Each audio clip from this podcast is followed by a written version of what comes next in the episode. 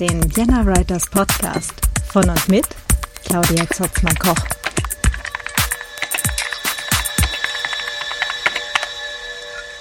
Hallo und herzlich willkommen zum Vienna Writers Podcast. Ähm, heute ist eine für mich ganz aufregende Folge. Ich habe nämlich eine ganz wunderbare Gästin äh, über dieses Internet zugeschaltet. Und zwar ist heute bei mir hier die Pico. Hallo. ähm, Pico ist ausgebildete Opernsängerin und beschäftigt sich auch gerade schon eine ganze Weile mit dem Sprechen. Und das erzählt sie uns wahrscheinlich jetzt auch gleich, warum sie das tut. Mm, ich kenne sie tatsächlich äh, aus dem Chaos-Umfeld, wo sie unter anderem den CCC-Chor bei diversen äh, Veranstaltungen dann leitet. Ich finde das auch immer unglaublich spannend und voll cooles Projekt.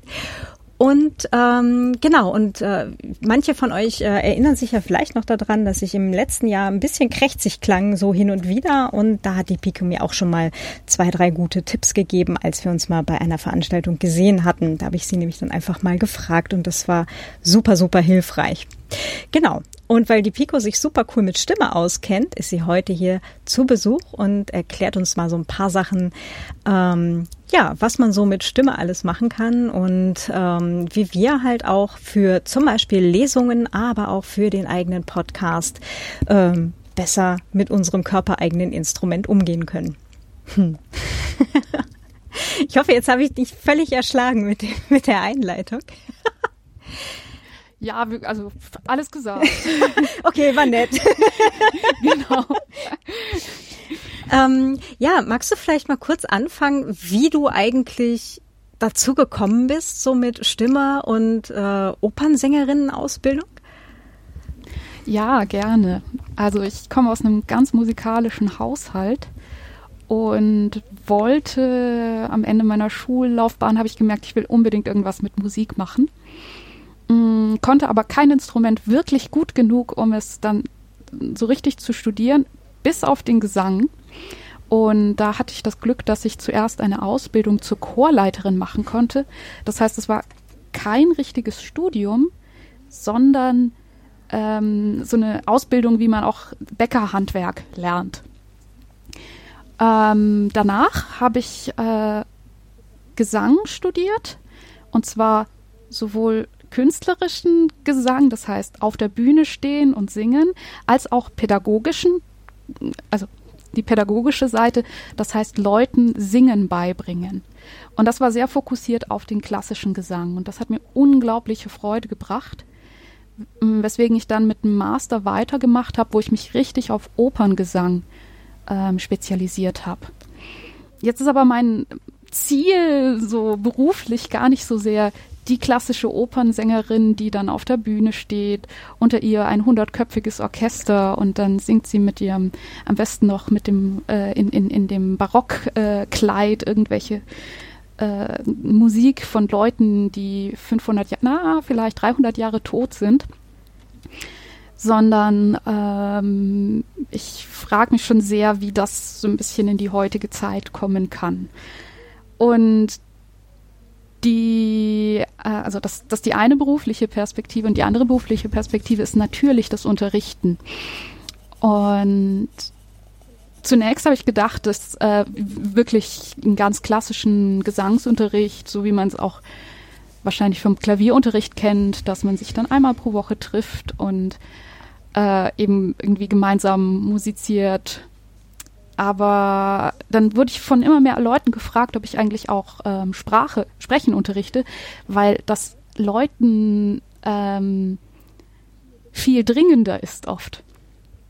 Und dann, da, dadurch, dass ich eben auch relativ viel Schauspiel in meinem Studium habe, kannte ich mich ein bisschen aus und habe dann selber noch selber ein bisschen weiter recherchiert und habe dann wirklich angefangen, mich in die Richtung hin zu spezialisieren. Mm, wie kann man eigentlich gut sprechen? Und das ist sehr schön, weil mein Gesangsstudium mir die Möglichkeit gegeben hat, das von einer äh, physiologischen Ebene, vom, von der Frage, wie ist, ist die Tonproduktion, konnte ich das von vornherein sehr genau durchblicken und mir hat tatsächlich noch dieser Schauspiel oder Rhetorik äh, einfach noch gefehlt. Es ist auf jeden Fall ein riesiges Feld, wenn man das jetzt gerade mal so in der Zusammenfassung hört und ähm, glaube ich auch viel größer, als ich mir selber ähm, das irgendwie je bewusst gemacht habe, liebe Güte.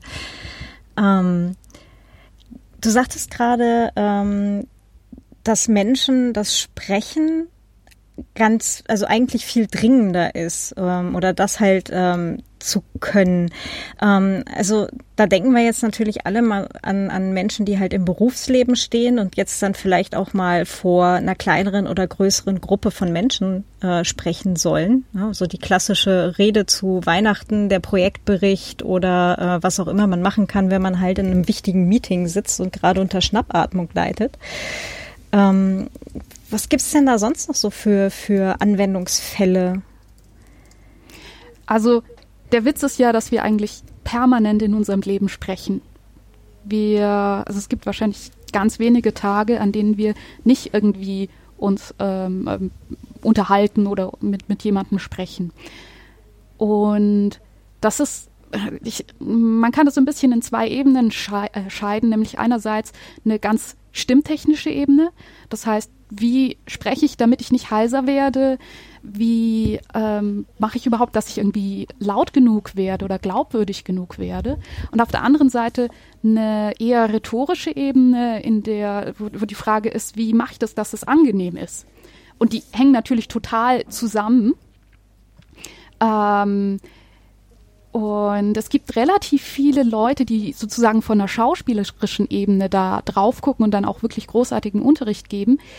Aber mh, mm, bei ganz vielen Menschen gibt es Probleme auf einer ein bisschen elementareren Ebene, die zum Beispiel schnell heiser werden oder so das Gefühl haben, sie ähm, kommen von einem schauspielerischen Ansatz gar nicht so weit, dass sie das rüberbringen können, was, was, äh, was sie sagen wollen, weil die Ebene nicht die ist, dass, äh, was, wie, wie stelle ich mich dar, sondern eher, wie gebrauche ich das Werkzeug.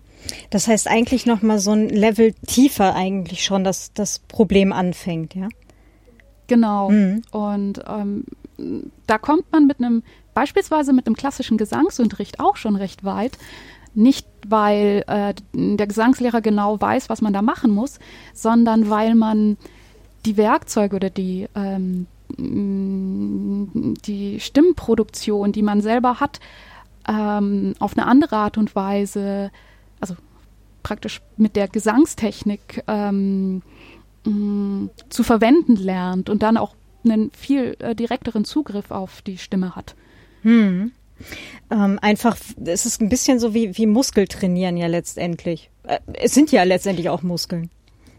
Ja, wobei ähm, da würde ich jetzt nicht die Metapher nehmen, dass wir ins, ähm, in, ins Fitnessstudio gehen und praktisch den einen Muskel trainieren, sondern das ist oft, oft sind, sind äh, unsere Muskulaturen nämlich ausge, äh, ähm, äh, trainiert genug. Das Problem ist die Koordination. Also es ist gar nicht so sehr die, das, die, das Training als das, ähm, die Geschicklichkeit. Also quasi ähm, Hantelheben versus Tanzen. Genau. Also und auch wenn ich auf einer sehr muskulären Ebene an Stimmen herangehe, geht es mir gar nicht so sehr um die Handelsache, sondern ich will den Stimmen tanzen beibringen. Das ist ein total schönes Bild gerade. ähm, eine Sache, die du eben gerade gesagt hast und die du auch mal, äh, da hattest du auch schon mal Workshops äh, zugegeben bei den verschiedenen Chaos-Veranstaltungen, die ich immer ähm, äh, wo ich mich unglaublich gefreut habe, dass ich es jetzt dieses Jahr bei der Easter Hack, äh, die dann ja das Divok war, äh, geschafft habe, dass ich endlich mal dabei sein konnte. Ähm, du hast äh, nämlich auch schon mal gesagt, dass, oder eben gerade gesagt, äh, eine gewisse Lautstärke verleiht dann auch eine gewisse Glaubhaftigkeit. Und ich fand es immer unglaublich interessant, ähm, wenn du erklärt hast, wie gerade Frauen ähm, mit ihrer Stimme durchaus halt auch bewirken können, dass sie ernst genommen werden gegenüber ähm, halt auch einer größeren Anzahl äh, großer, starker Männer oder großer Männer in Anzügen mit Schlips. ähm, je nachdem, was da jetzt gerade so das äh, in Anführungsstrichen Bedrohungspotenzial ist, gegen das man sich dann halt durchsetzen muss. Äh, magst du dazu vielleicht einen, einen kleinen Ausflug machen? Das fände ich jetzt unglaublich schön voll gern.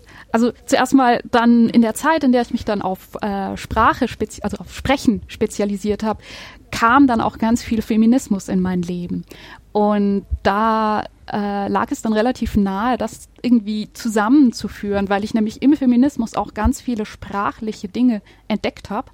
Und auf der anderen Seite eben in dem äh, Sprechunterricht, den ich gegeben habe, viele Sachen gemerkt habe, wo, wo, wo ich gemerkt habe, das sind ähm, Männer- oder Frauen-spezifische Probleme.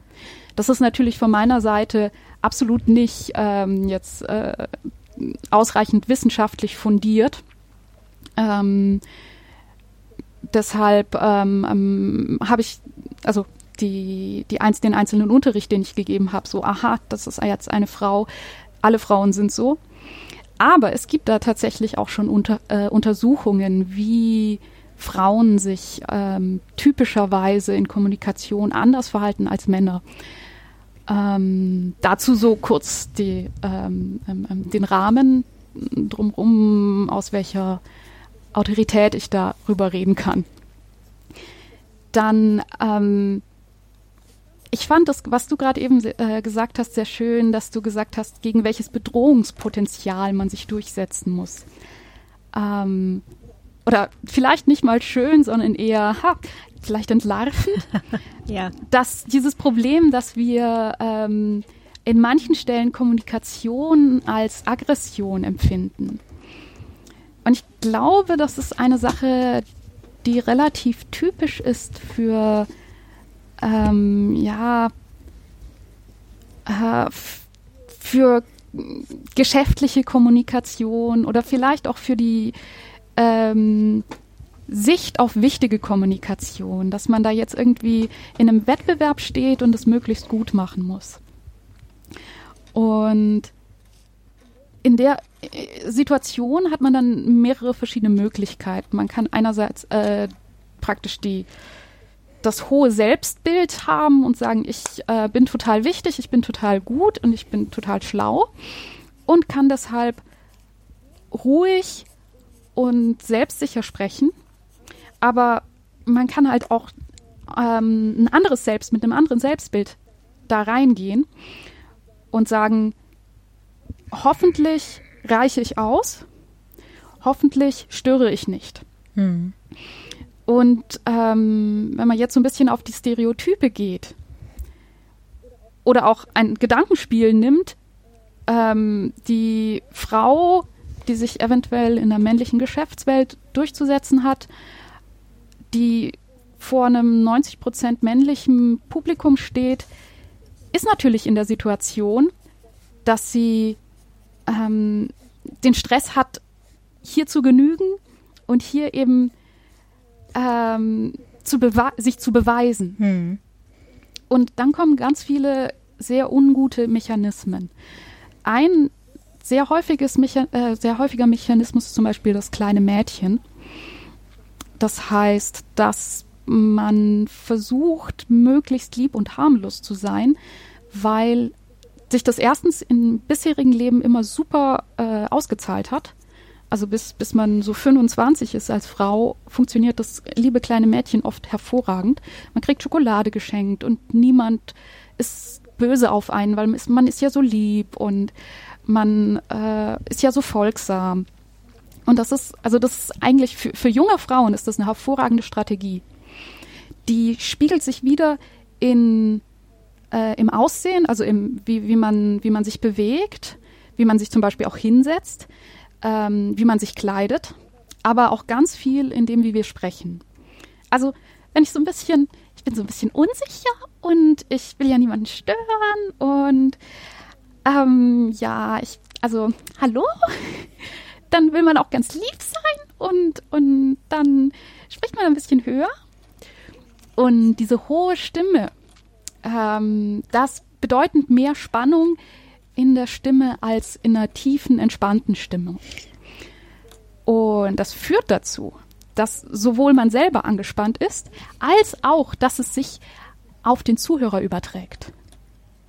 Und in dem Moment ist auch der Zuhörer wird angespannt, unruhig und ähm, ja, will eigentlich gar nicht so gerne zuhören. Wenn man selber so das Gefühl hat, ich bin hier zu viel im Raum.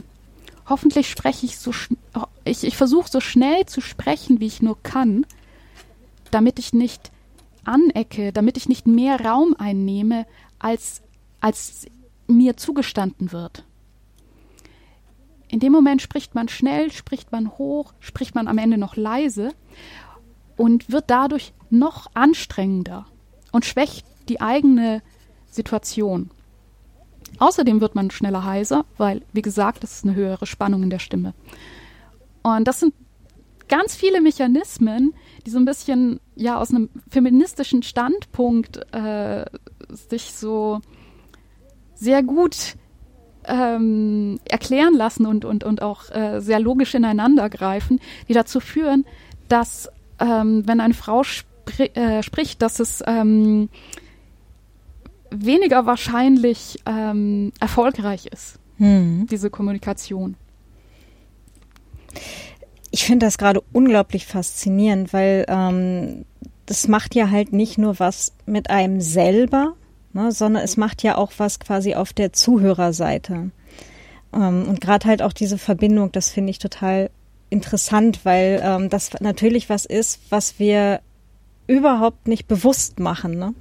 Und, und sich das überhaupt einmal auf den Plan zu rufen und zu überlegen, dass man das natürlich auch steuern kann, ähm, ist, glaube ich, ähm, ist, glaube ich, eine ne Sache, das, das könnten wir uns jetzt vielleicht alle gerade mal direkt hinter die Löffel schreiben. Ja, es ist, es ist so ein bisschen Musik. Mhm. Also wenn, wenn man spricht, dann teilt sich, also bei einer äh, Musik teilt sich ja oft die Emotion mit. Und wenn man eine fröhliche Musik anhört, wird man vielleicht ein bisschen fröhlicher. Außer in Hotlines, da macht mich das aggressiv. ja, das kann natürlich auch sein, dass das praktisch, dass sich nicht überträgt, sondern sich so sehr mit der eigenen, mit dem eigenen Gefühl ähm, äh, widerspricht, dass man es gar nicht spiegeln kann. Mhm. Also beispielsweise, wenn jemand betont, ruhig und langsam spricht, man selber aber super gestresst ist und dadurch einfach noch wütender oder, oder gestresster wird. Hm. Also das ist ja, also Stimme ist ja letztlich die, diese ganze menschliche Kommunikation und die ist ja unendlich komplex. Mhm. Ähm, und ja. du hattest auch mal gesagt, dass halt über die letzten Jahre gerade bei Frauen äh, im Durchschnitt die Stimmen wohl tiefer äh, geworden wären. Ähm, hatte ich das richtig verstanden? Also nicht jetzt, sondern oh, ja. du hattest das neulich mal gesagt gehabt. Mhm. Da gibt es äh, tatsächlich sehr schöne Untersuchungen dazu, wie die Stimmen in Ländern mit einem stärkeren Feminismus verglichen sind mit, äh, mit Frauenstimmen in Ländern mit einem schwächeren Feminismus, also sozusagen weniger emanzipierte Länder, in denen in, in den Ländern, in denen der Feminismus stärker ist, sind die Frauenstimmen in den letzten 50 Jahren stärker gesunken. Das heißt, die typische Sprechstimme von einer Frau ist bedeutend tiefer. Das kann man relativ interessant sehen, wenn man in äh, alte Kinofilme anschaut, wo Frauen oft ziemlich säuseln und man sich eigentlich ein bisschen wundert, nimmt diese Frau sich gerade ernst? das, aber letztlich war das eine andere Art zu sprechen. Mhm. Und ja. Ist das ein, äh, da hast du dich jetzt ziemlich sicher äh, viel mehr mit beschäftigt und von mir ist das jetzt nur eine, eine vielleicht blöde Rückfrage, aber ist das vielleicht ein Versuch, ähm, letztendlich dieser Männerdomäne ähm, sich dann halt auch anzunähern? Ja, da, da ist ganz viel. Also diese ähm, Stimmklang und Stimmhöhe, das ist ähm, so ein variables Thema und dadurch, dass wir das so genau hören, können wir so viele kleine Facetten ausmachen, dass das schwierig ist zu sagen, das ist jetzt genau deswegen. Ähm, was man relativ äh, gut vermuten kann, ist, dass es ähm, an einer kulturellen Entwicklung liegt. und dass wir äh, als Gesellschaft uns einfach verändert haben. Das kann aber ganz unterschiedliche äh, Gründe haben. Beispielsweise, wie du jetzt vermutet hast, dass die Frauen sich in Männerdomänen äh, reinbewegen wollen und dadurch typisch männliche Verhaltensmuster übernehmen und zeigen wollen, hey, schau mich an, ich bin so männlich, ich kann so tief sprechen, nimm mich als Mann wahr. Das kann aber auch irgendwelche zufälligen ähm, Sachen sein, dass zum Beispiel ähm, mehrere sehr, äh, also mehrere ähm, Nachrichtensprecherinnen mit sehr tiefen Stimmen erfolgreich gewesen sind, was dazu geführt hat, dass man das Bild hat, na, eine Nachrichtensprecherin muss eine tiefe Stimme haben. Das führt aber dann auch dazu, dass die Leute, die Nachrichtensprecherinnen sehen, also Frauen, die ähm, sehr viel Autorität haben und die die Wahrheit überbringen, dass augenscheinlich eine tiefe Frauenstimme mit einer gewissen Autorität verbunden wird. Also mh, da kann ich dir jetzt gar nicht sagen, woran das genau, also äh, ja, wo äh, woher das jetzt ganz genau kommt. Aber ähm, es gibt eben diesen andererseits diesen Zusammenhang mit, den, äh, mit dem Feminismus. Aber das ist auch wirklich, das, dieses Feld ist noch nicht, nicht intensiv genug beforscht. Aber man kann es zumindest beobachten und, ähm, und sich jetzt mal irgendwie auf die äh, Beobachtungsliste letztendlich äh, schreiben mit interessantes Feld. Mal gucken, wann demnächst vielleicht da mal ein Artikel oder so zu veröffentlicht wird. Ja. Hm. Ähm, ich finde es aber trotzdem eine total spannende Entwicklung, wobei ähm, also ich halt so als, als Kind der späten 70er halt mit so einem Abi in den späten 90ern, ähm, also halt so zu Alice Schwarzer Zeiten und so, ähm, da hatte ich häufig das Gefühl, und das ist jetzt eigentlich auch nur so eine, eine Fußnote zum, zum Thema Feminismus, ähm, dass Frauen lange Jahre versucht haben, bessere Männer zu sein. Und ich mhm. damals schon fand, warum überhaupt können wir nicht einfach erstmal gute Frauen sein? Also so erstmal gute mhm. Menschen überhaupt und dann halt so, warum können wir nicht mit dem, wie wir sind und was wir haben, nicht, nicht auch gut sein? So, warum müssen wir so sein wie Männer? Wenn dich das weiter interessiert, könnte es für dich interessant sein, nach den Wellen des Feminismus zu, äh, nachzusuchen, weil da relativ unterschiedliche ähm, Sichten auf Feminismus existieren. Und wir sind anscheinend jetzt inzwischen in der vierten Welle, die tatsächlich auch wieder eine Weiblichkeit sehr, sehr positiv besetzt und ähm, gar nicht so sehr in, wir müssen jetzt alle Frauen verändern und dürfen jetzt nicht mehr weiblich sein, äh, besteht, sondern eher aus einer ähm, mm, aus einem Mut, sich gegenseitig zu helfen und gegenseitig äh, Sachen beizubringen. Das ist der eine interessante Aspekt. Der andere ist, dass es immer diese, Fra äh, diese Forderung gibt, Frauen müssen so sein, Frauen müssen so sein, als Frau musst du dieser Sache genügen und jetzt musst du natürlich als Frau total ähm, emanzipiert sein und deswegen total männlich sprechen und du musst als Frau musst du das tun und musst du das tun und ich denke, das ist so ein ganz wichtiger eine ganz wichtige Position oder ein, ein, eine Erkenntnis aus jetzt 50 Jahren sehr intensiven Feminismus in Deutschland, dass es ganz cool wäre, wenn wir jetzt erstmal aufhören würden, den Frauen zu sagen, was sie tun müssen. Ja. Oh ja. Und ähm, dass es cool ist, wenn man auch einfach als Frau eine Frau ist oder auch nicht eine Frau ist. Ich würde tatsächlich die Forderung des Feminismus im Moment eher an Männer stellen und zu sagen, zum Beispiel nicht zu sagen, hey Frauen, werdet mal ähm, wettbewerbsfähiger und äh, macht die ganzen Männer platt, sondern eher in die Richtung, ey Männer, ähm, schätzt mal eher fachliches Können, als dass da eine Person die gleiche Anatomie hat wie ihr. Oh und ja. da ähm, tatsächlich immer noch eine relativ aggressive Forderung an, äh, an die Männerwelt, sich auch mal zu erlauben, also das, das kann ja auch positiv sein. Das kann ja bedeuten, dass man sich auch, dass man den Männern mehr Emotionen erlaubt. Was ja auch passiert, dass man sagt, ey, cool, du machst Vaterschaftsurlaub. Toll. Du kümmerst dich um deine Kinder. Schön. Das sind ja ähm, letztlich auch eine unglaublich feministische Perspektive, zu sagen, wir wollen beiden äh, Geschlechtern oder wenn, wenn, man jetzt vom Zweigeschlechtlichen äh, weggeht, äh, wir wollen allen Menschen erlauben, sich gesund mit den eigenen Emotionen auseinanderzusetzen oder erlauben, erfolgreich in einem gesellschaftlich an, anerkannten und wertvollen Tätigkeitsfeld zu sein. Hm. Ähm, da sind wir jetzt ein bisschen von der Stimme weggekommen, aber diese, ähm, das, das sind halt einfach feministische Forderungen. Ja, aber die, ähm, die prägen ja letztendlich auch die Gesellschaft, in der wir uns bewegen und in der wir letztendlich auch unsere Stimme erheben. Ja? Und wie wir das tun und tun können, letztendlich auch.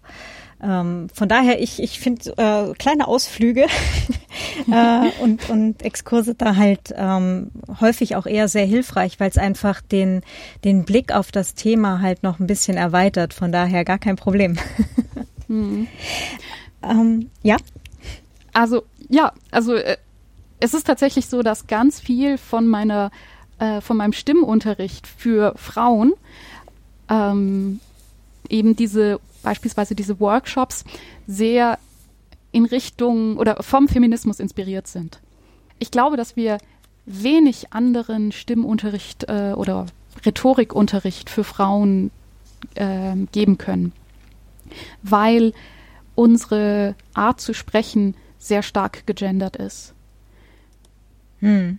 Und selbst wenn man das dann nicht erwähnt, aber sagt, hey, sprich mal langsamer, sprich ruhiger, sprich lauter, ist, ist es letztlich die Information, ähm, erlaube dir nicht die ganze Zeit ähm, dein, deine Geschlechtlichkeit, äh, dein gegendertes Sprechen ähm, dich stressen zu lassen.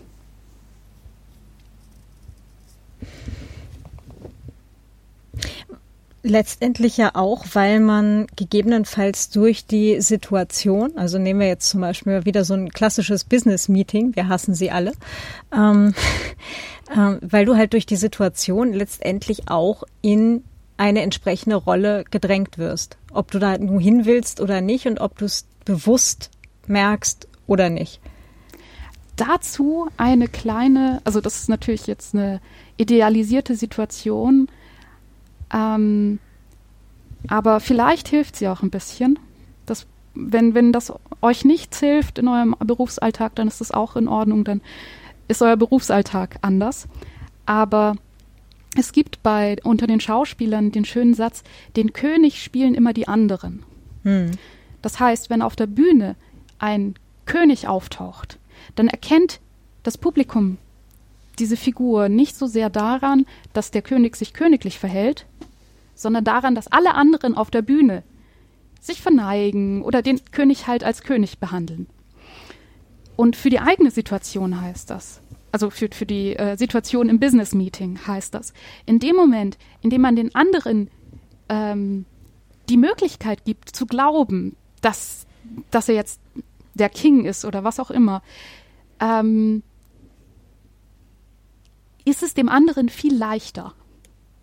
Das kann man aber auch, also das geht mh, mm, aus zwei Positionen. Einerseits, dass man wirklich sagt, ich akzeptiere jetzt diese Autorität nicht, diese, die die andere Person ähm, macht. Oder ich organisiere mir Personen, die meine Autorität akzeptieren. Das ist so ein relativ typischer äh, feministischer Ratschlag in dem Meeting dafür zu sorgen, dass man einen Verbündeten hat. Am besten einen weißen Mann, hm. weil diese Person Autorität hat. Und wenn man wieder ignoriert wird, wenn wieder jemand anderes die gleiche Idee nochmal vorbringt und dann plötzlich ähm, beweihräuchert wird, dass man nicht selber sagt, ey, das war meine Idee, ich habe die vor fünf Minuten gesagt und die hat mich ignoriert, sondern dass jemand anderes das sagt. Das mhm. wird glaubwürdiger und ähm, hilft einem auch viel weiter, weil es ist natürlich auch, wenn man das über sich selbst sagt, ist man trotzdem immer noch ein bisschen am Zweifeln. Aber wenn jemand anderes ähm, das sagt, ähm, ist es für einen selber viel einfacher, diese Situation als objektiv wahrzunehmen. Und natürlich ist es ähm, ähm, ähm, auch für die anderen viel glaubwürdiger. Und das eben das mit dem den König spielen die anderen, dass man einerseits für die anderen äh, nicht den roten Teppich ausbreitet, dass man aber auch andererseits jemanden mitnimmt, der einem einen roten Teppich mitbringt. Ich komme hier die ganze Zeit aus dem Nicken nicht raus, das hören die Zuhörerinnen bloß nicht. ähm, ich finde das einen unglaublich, äh, unglaublich spannenden Bereich, vor allem, weil es letztendlich ganz viel ist, was wir selber beeinflussen können. Also dessen müssen wir uns halt nur irgendwie dann auch mal bewusst werden und ähm, entsprechend mal vielleicht in kleinen Schrittchen das angehen. Ähm, also Kommunikation ist, äh, ich weiß nicht, ich habe das immer so als äh, irgendwo zwischen, es ist das Natürlichste der Welt weil, was du am Anfang auch sagtest, wir kommen halt irgendwie schwer ohne Kommunikation aus, ne? Äh, halt auch ohne verbale Kommunikation. Und auf der anderen Seite ist es irgendwo auch ganz hohes Voodoo, weil es äh, an ganz vielen Ecken und Enden so viel bewirkt. Also sowohl bei einem selber, wenn man jetzt dann halt auch sich wirklich äh, ein bisschen drauf trainiert, okay, und jetzt ruhig atmen, jetzt nicht in Schnappatmung verfallen, jetzt langsam sprechen, ruhig bleiben, na, so, ähm, weil es dann mit einem selber auch was macht in der Situation, aber halt auch bei den anderen. Das hattest du gerade sehr schön äh, rausgearbeitet. Und ich finde, finde, das ist so ein, ja, äh, da, irgendwo zwischen, es teilen sich die Geister und es kommen alle zusammen.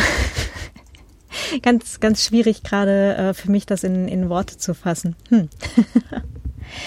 ähm, wir hatten jetzt gerade zwei größere Themen und da hätte ich jetzt zu beiden eigentlich noch eine Rückfrage. Und zwar, ähm, das eine war jetzt halt äh, für, für Frauen an, an sich und das andere ähm, halt auch die Kommunikation letztendlich in Gruppen oder halt in, in bestimmten Situationen. Und da habe ich für beide zusammen eine, eine gemeinsame Rückfrage. Und zwar, funktioniert das ähm, wie bei vielen anderen, dass du sagst, fake it till you make it?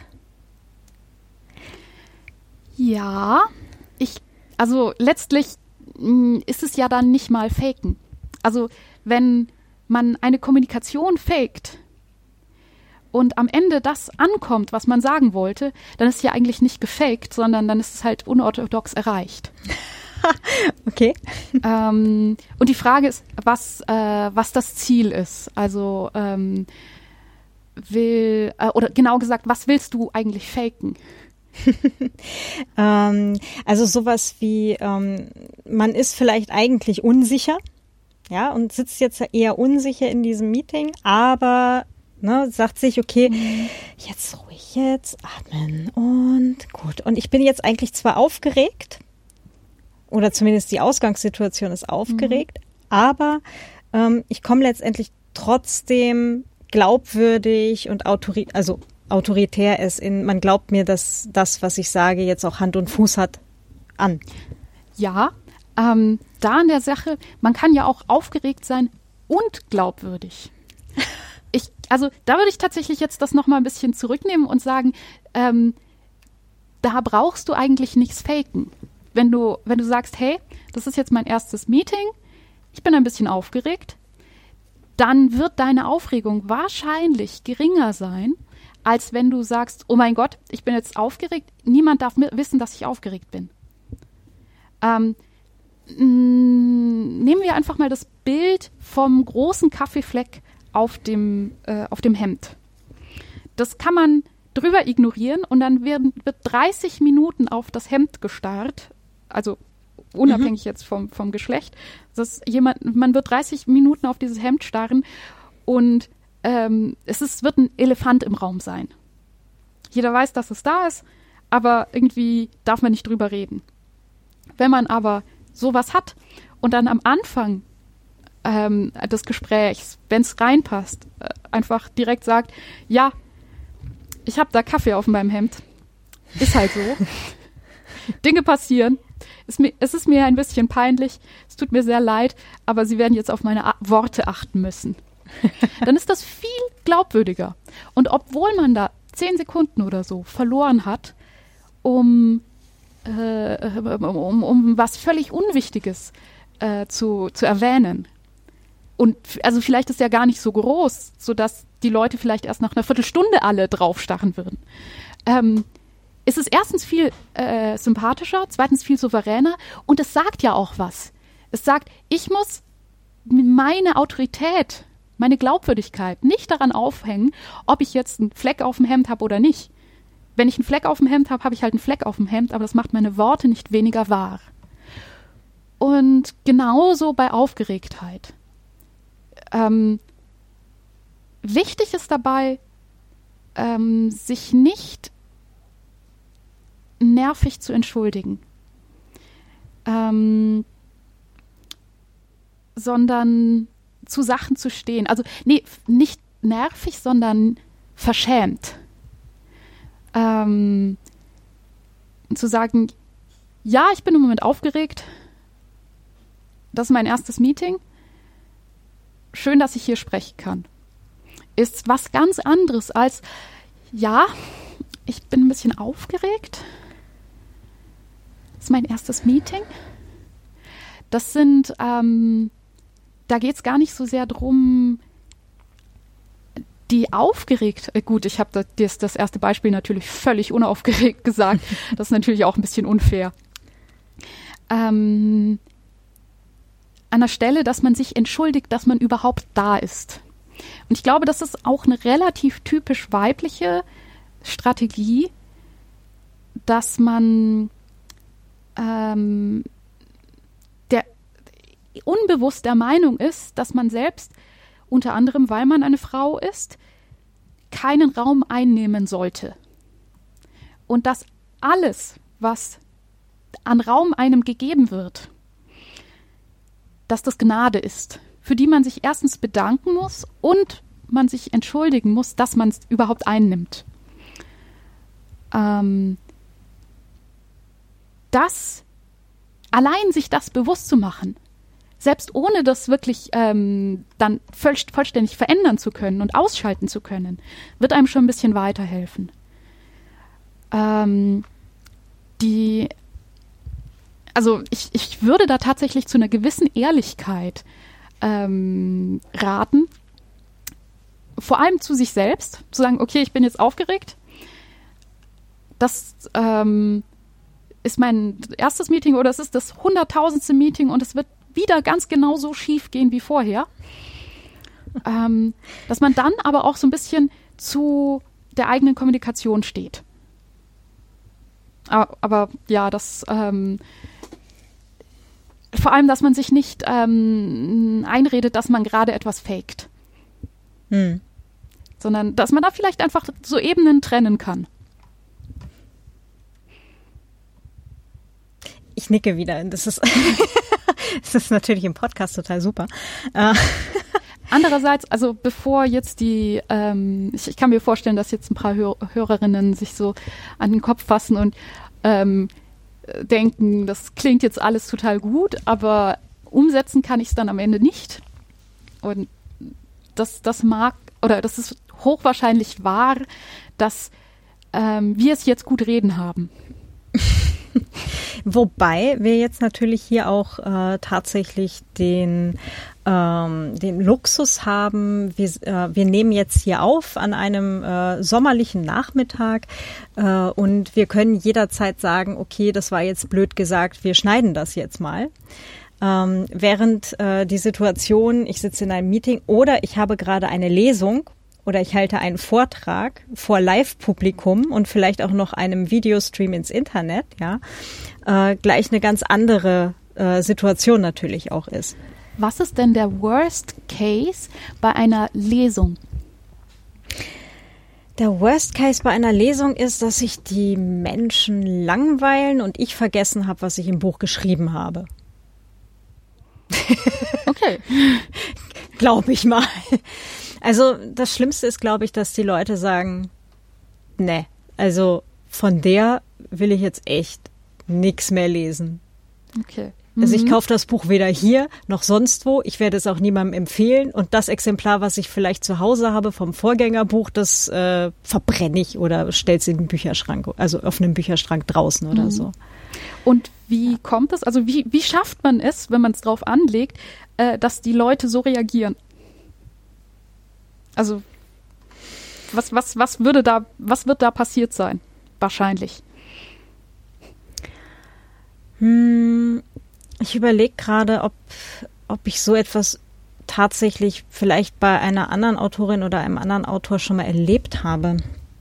Hm, ich habe bisher, glaube ich, einen, einen Autor, beziehungsweise eigentlich ist der österreichischer Kabarettist.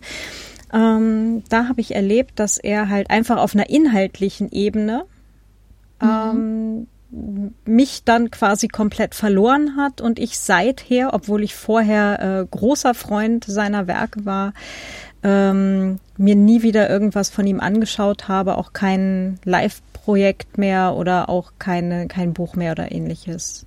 ist mir tatsächlich einmal passiert, weil er mich einfach inhaltlich komplett verloren hat durch eine Untergriffigkeit bezüglich einer Gruppe, zu der ich mich selber zähle.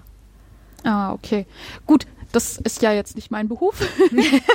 das heißt, genau, das, ähm, ähm, ähm, ähm, genau, das, immerhin dieses Problem kann man, äh, ist, ist nichts, wo, wo, was, was man mit der Aufgeregtheit ähm, zu kompensieren hat. Lustigerweise ist natürlich vor der Lesung trotzdem die Situation, werde ich genügen? Ist das, was ich inhaltlich bringen werde, eigentlich ähm, gut genug oder richtig genug fürs Publikum. Hm. Ähm, und das, also ja gut, dann muss man einfach äh, guten Inhalt liefern. Ja, und auch letztendlich ähm, die Leute, also gehen wir jetzt mal von einer bezahlten Lesung aus, ne? also gibt's ja auch für, mhm. ähm, wo dann halt Veranstalter eine Lesung organisieren und man kriegt als Autorin da tatsächlich auch Geld und die äh, Besucherinnen äh, zahlen halt auch einen Eintritt dafür. Ne? Also keine Ahnung, fünf mhm. Euro, acht Euro, vielleicht auch zehn Euro. Ne? Und die Menschen erwarten dann schon eine gewisse Unterhaltung. Das heißt, äh, letztendlich ist man da, ja, also je nachdem, wie es organisiert ist, aber im, im in Anführungsstrichen schlimmsten Fall oder halt auch besten Fall ist man die Hauptattraktion des Abends. Ja, mhm. und die Menschen könnten jetzt genauso gut zu Hause sitzen, einen Tatort äh, schauen oder sie könnten ins Kino gehen, sich irgendeinen Blockbuster anschauen mhm. oder, ne, keine Ahnung, einen schönen Abend mit ihrer Familie haben, aber die haben gerade Zeit und Geld investiert, um einen Abend von dir unterhalten zu werden. Ich glaube, das da ist dann bei, bei dir als Sängerin wahrscheinlich dann auch nicht anders, ne? Ja. Dass genau. man ja eigentlich auch letztlich schon in einer, äh, in einer recht guten Situation ähm, weil die allermeisten Leute, die wollen ja unterhalten werden. Also es ist, es ist keine Prüfungssituation, wo man dann da steht und der Agent oder so sitzt da und denkt sich, oh, die fünftausendste, okay, was will die jetzt? Sondern die sitzen da und denken sich, oh ja, das wird sicher nett. Hm. Hoffentlich. Oder, also manche sitzen auch da, weil irgendwer sie mitgenommen hat. Ähm, aber das ist jetzt der, äh, das ist die äh, Kür und wir haben ja Angst, dass wir die Pflicht nicht äh, ausreichen, für, nicht für die Pflicht ausreichen. Ähm, ich, ich glaube, da gibt es zwei große Gefahren in so einer Lesungssituation. Das eine ist, dass man dem Publikum zu langweilig wird und das andere ist, dass man dem Publikum zu anstrengend wird. Und eventuell sind das Pole, aber ich glaube, man kann auch sowohl langweilig und anstrengend sein. Oder vielleicht in dem Moment, in dem man zu anstrengend wird, ähm, wird es auch langweilig. Ähm, beides, da ist so ein bisschen Fingerspitzengefühl natürlich gefragt, ähm, was äh, Sprechgeschwindigkeit angeht. Wenn man sagt, äh, ich, ich lese sehr, sehr langsam und vielleicht auch nicht besonders ähm, abwechslungsreich, dann kann das sein, dass die Leute einfach anfangen zu langweilen, weil es zu langsam ist. Andererseits, wenn man zu schnell liest und dann so ein bisschen zu, ähm, zu gehuscht, dann müssen die Leute die ganze Zeit aufpassen und das wird dann nach einer Zeit auch anstrengend. Ähm, glücklicherweise gibt es natürlich ein, äh, ein Patentrezept. Nicht. Verdammt. Ähm, genau. ähm, aber was jedenfalls die Dinge besser macht, ist, sind Geschwindigkeitswechsel. Das kann man sehr schön ausprobieren, wenn man den Mut dazu hat, dass man sich eine Stelle sucht, in der man tatsächlich eine Pause macht. Man, man selber man weiß, dass die Pause, also so drei bis fünf Sekunden, also etwa so lange, wie ich jetzt diese Pause gemacht habe, vielleicht noch ein bisschen länger, und mal guckt, was im Publikum passiert. Manche wachen nämlich dann genau dann auf und wundern sich, warum geht's nicht weiter? Und die Worte nach der Pause werden viel mehr Kraft entfalten. Das darf man natürlich nicht zu oft machen. Und gen genauso wie man jedes dieser, dieser rhetorischen Tricks nicht zu oft verwenden sollte, weil auch dann werden sie wieder langweilig oder anstrengend oder beides. Ähm, aber das ist ja mit dem Buchschreiben wahrscheinlich genauso. Da gibt es ja auch sozusagen stilistische Tricks, äh, Rezepte, die man verwenden kann. Ähm, zum Beispiel Auslassungen, verkürzte Sätze und so. Also jetzt, mhm. äh, das genau. ist dein Fachgebiet, nicht meins. ähm, die einmal im Kapitel äh, ähm, schön sind und auch das Ganze interessanter machen, aber wenn man es nur macht, dann äh, wird es ja durchschaubar und langweilig. Ähm, und man, ja, man lenkt dadurch dann irgendwann auch vom Inhalt selber ab. Das ist vielleicht die, ähm, die wichtigste, äh, das, das wichtigste Vorhaben in so einer Situation, dass man sagt, ich will vor allem den Inhalt rüberbringen. Man ist ja in, in so einer Lesungssituation eher der Autor als der Lesende. Oder der oder die. Wobei, da würde ich Teil widersprechen. Mhm. Und zwar, ähm, also es ist jetzt aus, aus meiner Erfahrung jetzt äh, raus, sind Menschen bei Lesungen selten wegen des Inhalts da, weil das Buch kaufen und lesen können sie es ja auch selber, mhm. sondern primär eigentlich um ja um rauszufinden, wer ist denn das, der das geschrieben hat. Das ja. heißt, ähm, gerade bei Lesungen ist halt auch ein besonders interessanter Teil halt, ähm, dass Menschen halt vielleicht auch Fragen stellen können. Ne? Ähm, oder dass, ähm, dass man eben ist jetzt allerdings meine ganz persönliche, private Meinung.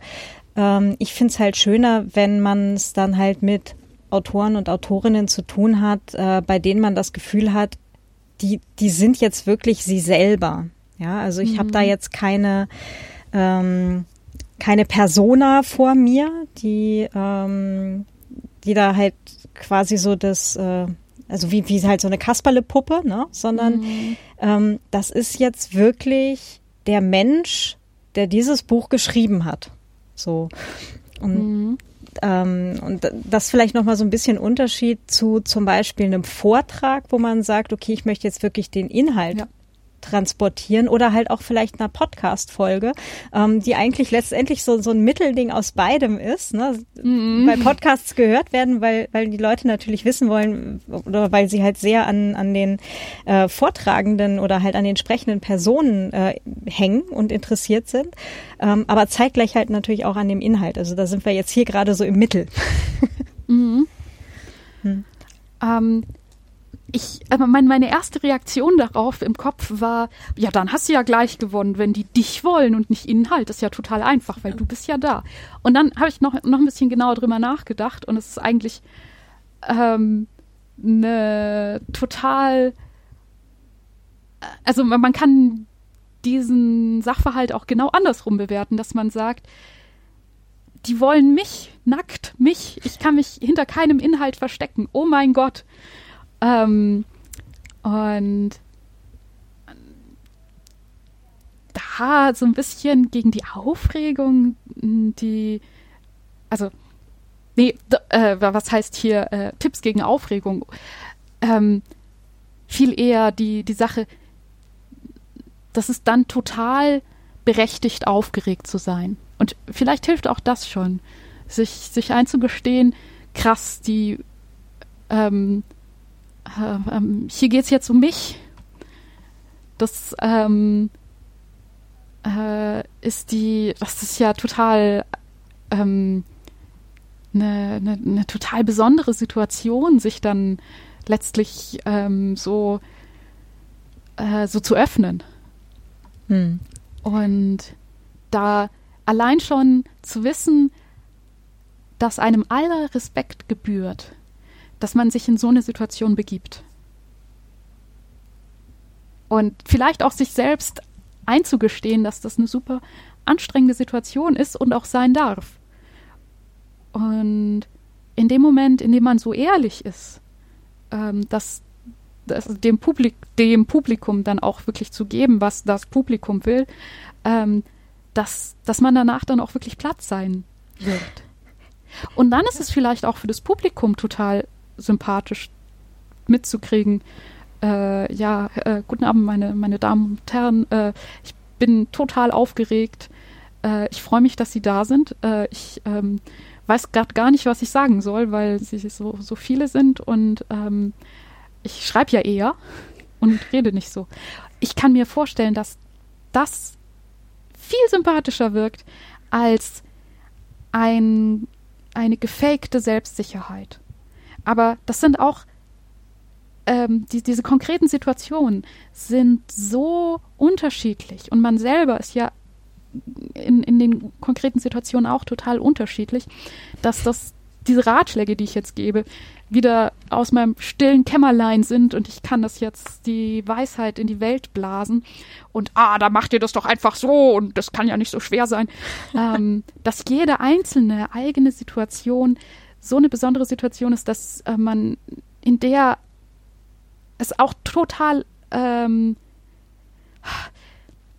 ich habe so ein bisschen Angst, dass das so rüberkommt, dass wer ähm, diese Sachen da nicht umsetzen kann, genau so wie ich sie sage, äh, glaubt selber nicht zu genügen und ähm, oder oder dass, dass das dann völliger Unsinn ist, was ich sage, sondern dass es eher so ist, dass, dass diese Situation einfach einzelne ähm, konkrete Situationen sind, die nie ganz beschrieben werden können. Und da muss man dann jeweils nach dem eigenen Gefühl drauf reagieren oder der eigenen Intu äh, nach der eigenen Intuition.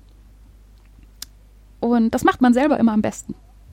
Also ich hatte vielleicht so als Beispiel mehrere Situationen oder halt auch Diskussionsveranstaltungen oder ähm, letztendlich auch Meetings oder ähm, so diverseste Dinge, ähm, wo ich reingegangen bin in den Raum und ich wusste zu dem Zeitpunkt noch nicht, wie ich ähm, in Anführungsstrichen das Ganze jetzt gleich spielen werde. Ähm, nicht gemeint es in, ich schauspielere da jetzt gleich, sondern welche oder welchen Teil meiner Persönlichkeit lasse ich jetzt gleich reden?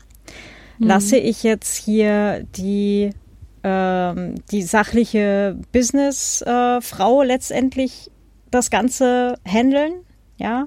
Oder sage ich, okay, nee, ich bin jetzt hier heute Mensch und ich zeige halt auch tatsächlich die Emotion dazu und, ähm, und habe dann häufig durchaus quasi aus dem Bauch raus äh, mich dann für, für das eine oder andere entschieden. Ähm, in meiner Erfahrung hat's, äh, ich fand es immer schwierig, dann halt so ein Mischmasch zu spielen, sondern da war es dann immer einfacher zu sagen, entweder ich behandle das Ganze komplett sachlich oder ich gehe halt als Mensch gefühlvoll rein. Aber ähm, wie gesagt, häufig war dann die Entscheidung auch erst mitten im Gespräch. Ja.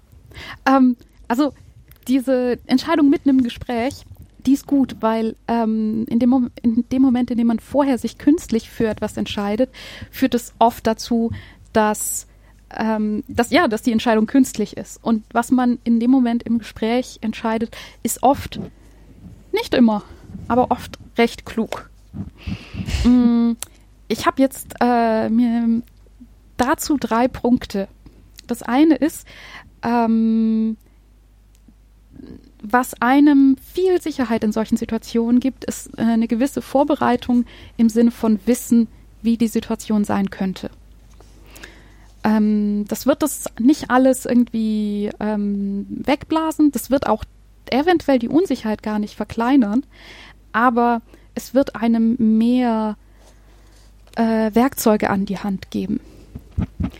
Das ist der erste Punkt. Der zweite Punkt ist, in dem Moment, in dem eine Entscheidung ähm, ansteht und man nicht die Zeit oder die Möglichkeit hat, weitere Informationen über ähm, die Auswirkungen der Entscheidung zu machen, ist jede von diesen Entscheidungsmöglichkeiten die richtige.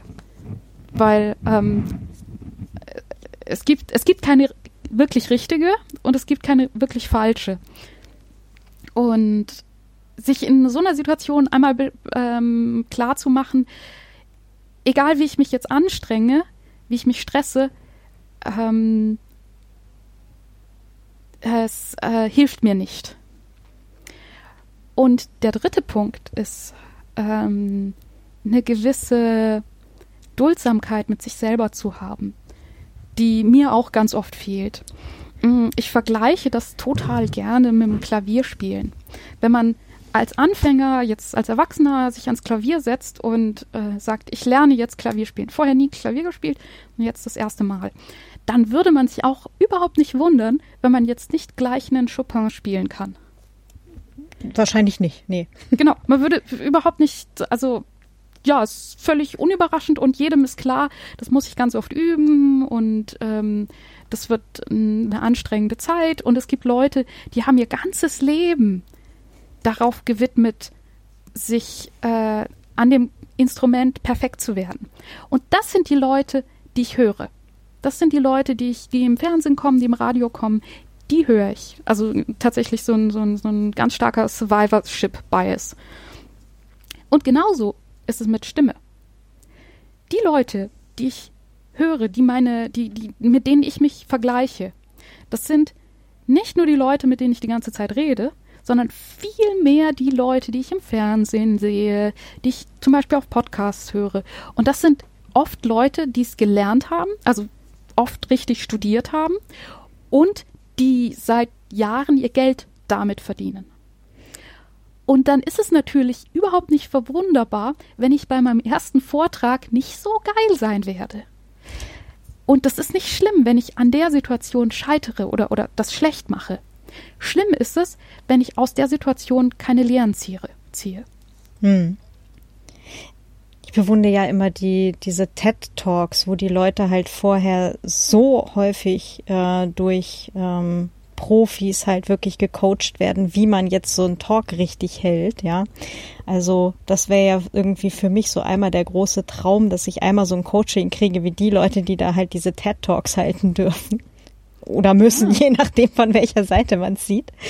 Und ähm, das ist aber auch so ein, so ein äh, ich glaube, ein sehr guter Hinweis. Dankeschön dafür, weil ähm, das ist ein bisschen vergleichbar, ne? wenn wir, wenn wir Bücher schreiben ne? und, und wir haben da halt unsere Texte vor uns die sind unfertig. Das ist nicht vergleichbar mit äh, einem Buch, was du halt äh, im Laden kaufst, ähm, wo halt irgendwie noch Lektorat drüber gegangen ist, Korrektorat drüber gegangen ist, das Ganze 38 Mal überarbeitet wurde. Ja, also das ist far from it. Und ähm, das ist ein schöner Hinweis, dass, ähm, dass wir halt da auch einfach mit uns selber nicht so hart ins Gericht gehen müssen. Mhm. Ja, also auch so ähm, die, die, die ersten paar Vorträge oder zum Beispiel, was, was äh, jetzt so ein großer Pianist am Anfang seines Lebens an, an einfachen Stücken gespielt haben wird. Oder ähm, äh, ähm, Stephen Hawking hat sicher auch mal irgendeine Physikhausaufgabe falsch gelöst. Ähm, und das sind alles Sachen, die wir natürlich nicht mitkriegen. Die kriegen wir nur von uns selber mit. Hm. Und da ist eine weitere Sache total nützlich, nämlich jemanden haben, der ungefähr auf der gleichen Stufe steht.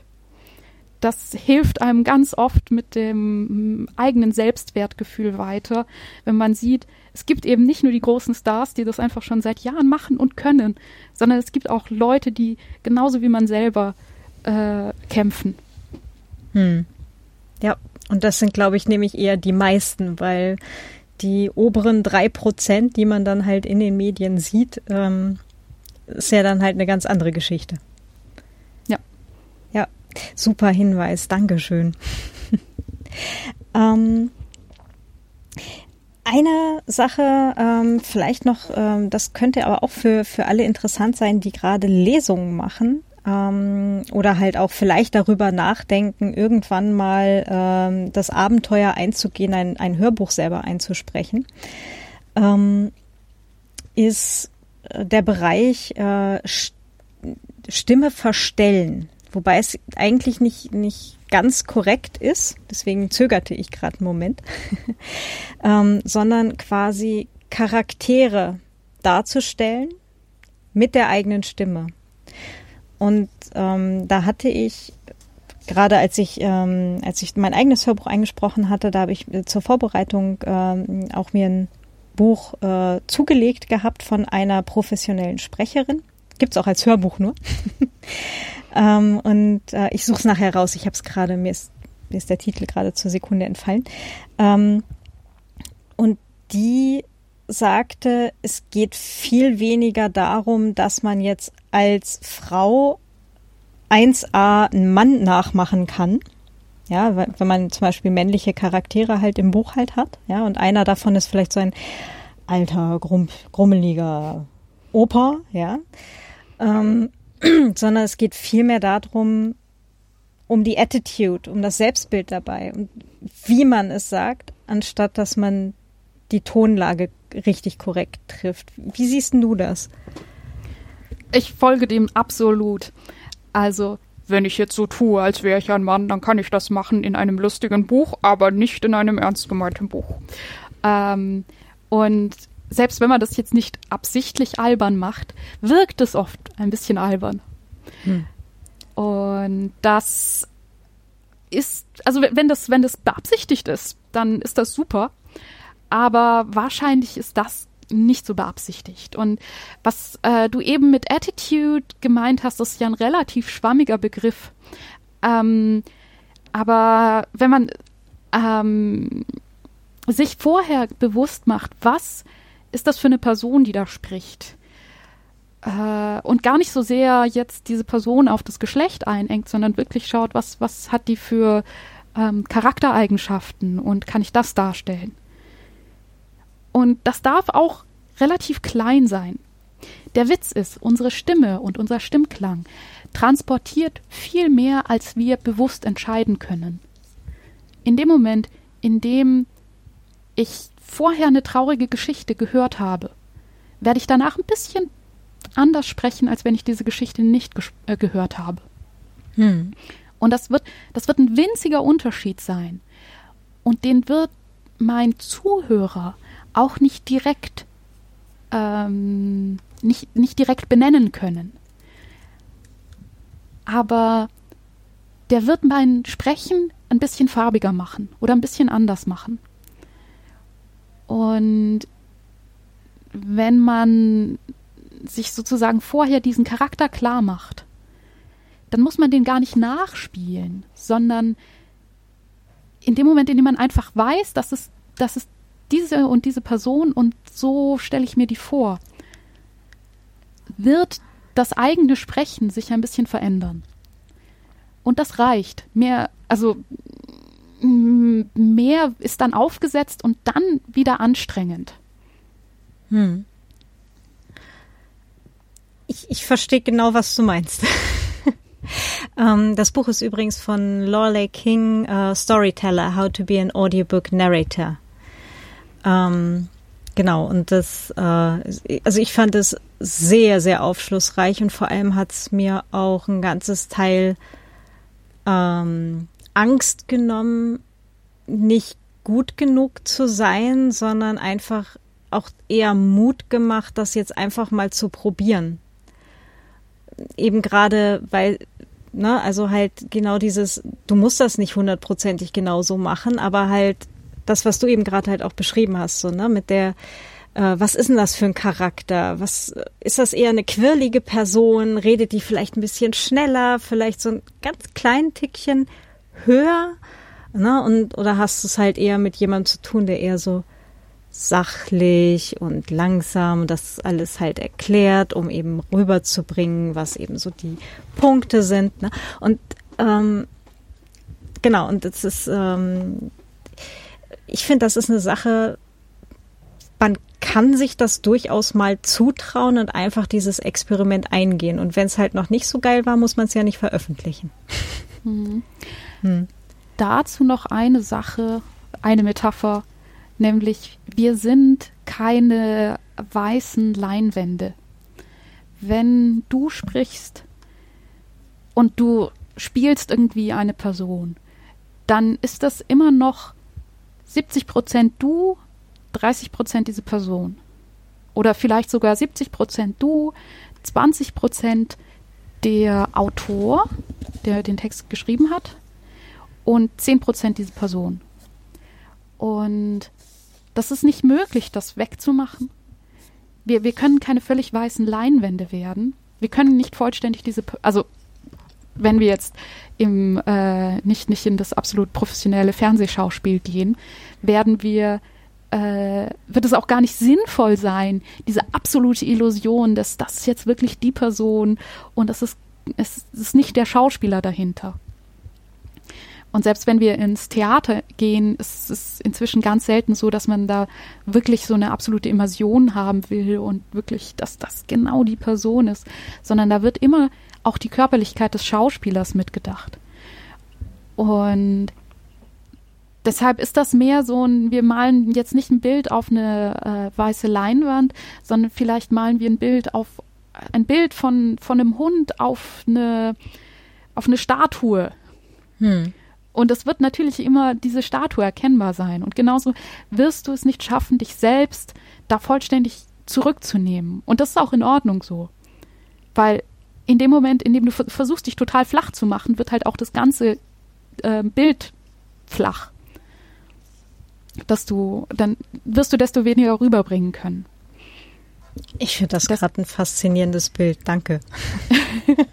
ich bin voll von Metaphern. meine, meine Stimmschüler beschweren sich. Ich verstehe. Sehr cool. Ähm, genau, wir, wir kommen jetzt eigentlich gerade her vom äh, von Lesungen und Vorträgen und vorher auch von Meetings. Ähm, jetzt habe ich gerade kurz meinen Faden verloren, weil ich irgendwie gerade noch dem Hund auf der Statue nachsann. ah ja. Sehr schön. Ähm, ich habe tatsächlich noch einen größeren Block, der also äh, so äh, was was eigenständiges ist, nämlich wir waren jetzt vollständig auf der äh, rhetorischen Ebene hm. und ganz wenig auf der stimmtechnischen Ebene, lustigerweise. Stimmt. Wir sind irgendwie relativ früh, relativ weit abgebogen, wobei es ja eigentlich immer noch zum selben Themenbereich gehört. Ja, ja, genau. Also es ist, das ist einfach ein weites Feld und ähm, wir waren jetzt sehr viel auf einer schauspielerischen Ebene unterwegs. Ähm, ich finde es aber sehr, sehr interessant, dabei dann nochmal eine Ebene konkreter zu gehen oder, oder, oder technischer zu gehen. Was wir schon so ein bisschen etabliert haben, ist, dass alle Frauen gefälligst jetzt möglichst tief sprechen müssen, weil das ist erstens männlich und zweitens es durchsetzungsstärker und drittens ist es ähm, ein bisschen stimmschonender. Das gilt natürlich auch nur so weit, wie wir, äh, wie das angenehm für die eigene Stimme ist. Übrigens. Mhm. Aber es gibt noch ein, paar andere ähm, stimmtechnische Dinge. Ah, ich hatte auch schon die, das mit der Geschwindigkeit und dem Raumgreifen, also der Lautstärke. Mhm. Ja, wobei Raumgreifen ist sowohl Lautstärke als auch Geschwindigkeit. Ähm, und das ist eine rhetorische Ebene, die sehr stark zurückwirkt auf so eine stimmtechnische Ebene, insofern, dass ähm, eine geringe Lautstärke oft nicht eine entspannte Lautstärke ist, sondern eher eine zurückgenommene Lautstärke. Das ist, mm, wenn man darum optimieren will, ist es vielleicht manchmal tatsächlich eher sinnvoll, von der rhetorischen Ebene zu kommen. Was Geschwindigkeit anbetrifft, ebenso, aber Geschwindigkeit beinhaltet oft ein bisschen die Pausen. Und das ist tatsächlich eine stimmtechnische Ebene, die sehr, sehr wichtig für die Regeneration von Stimme ist. Das ist eben nicht die großen Pausen, dass man jetzt irgendwie zwei Stunden Vortrag hat und einfach zwischendrin eine Viertelstunde schweigt, weil das der Stimme gut tut, sondern dass man sich erlaubt, innerhalb der Sätze eine gewisse Ruhe reinzubringen und auch zwischen den Sätzen relativ viel Pause zu machen und sich auch nicht so sehr stresst, die Sprache schnell zu, ähm, ähm schnell zu bringen. Also Geschwindigkeit kann einerseits äh, dadurch kommen, dass man einfach viele Wörter bringt, kann aber auch, also dass man die Wörter schnell ausspricht, kann aber auch sein, dass man zwischendrin viele Pausen hat oder keine Pausen hat. Und beides ist äh, eine ähm, so, ein, so ein Balanceakt, der sich natürlich auch immer so ein bisschen daran bemisst, was kann, wie, wie, wie kann sich das Publikum jetzt äh, konzentrieren. Und manchmal hat man im Saal einfach so eine, so eine gute Stimmung und Spannung, dass man sich eine gewisse Geschwindigkeit erlauben kann. Ähm, das ist, glaube ich, auch ganz oft eine Sache, die man tatsächlich gut beurteilen kann, selbst wenn man nicht viel und nicht besonders professionell spricht. Ähm, das ist die eine Seite. Und die andere Seite ist, dass die äh, Sprachdeutlichkeit eine super technische, einen super technischen Aspekt hat. Ähm, ich weiß nicht, wie viel du dich schon in Richtung ähm, am, am, am, Mikrofon sprechen und äh, Konsonanten und wie deutlich das ist. Äh, du meinst das kundig gemacht hast. Du meinst das Pütteke physische, die sechs Reiter der apokalyptischen Schneidtechnik? Was? Das kenne ich nicht.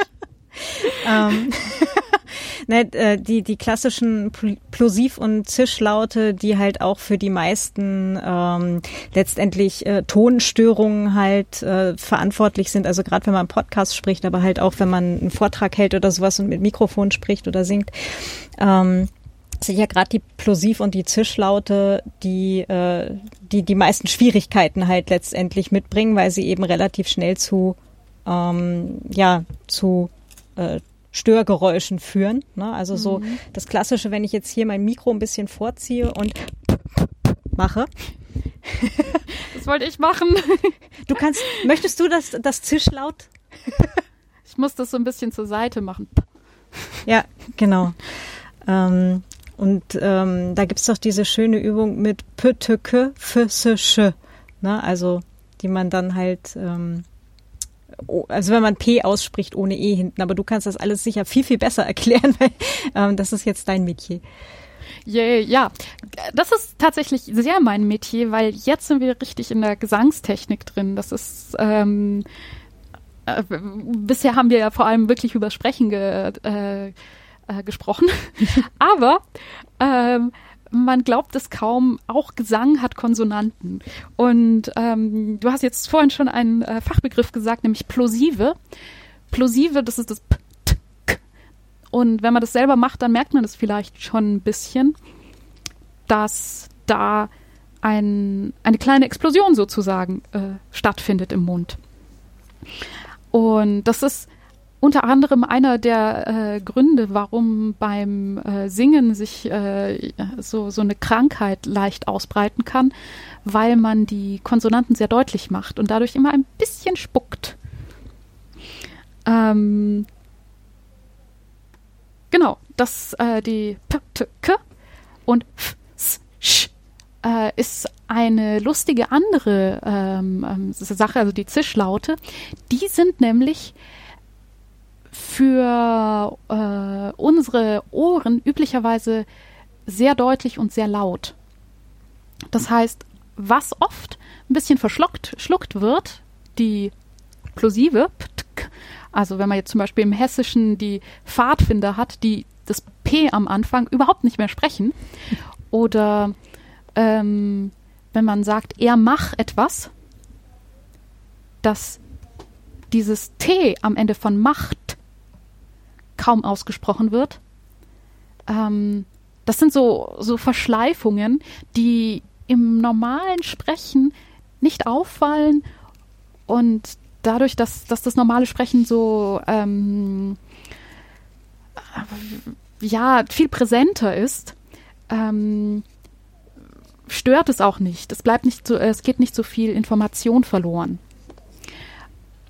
Ähm, Im professionellen Sprechen ist es natürlich sinnvoll, das recht deutlich zu machen. Und daran erkennt man teilweise auch Bühnenschauspieler und Opernsänger, dass die nämlich dazu neigen, diese Plosive und viele andere Konsonanten sehr deutlich zu machen, weil das die äh, Laute sind, an denen im Deutschen ganz viel Information äh, hängt. Also wir, wir können oft dem Wort den Vokal klauen und können trotzdem das Wort noch erkennen. Das heißt, wir müssen eigentlich vor allem schauen, dass die Konsonanten klar werden.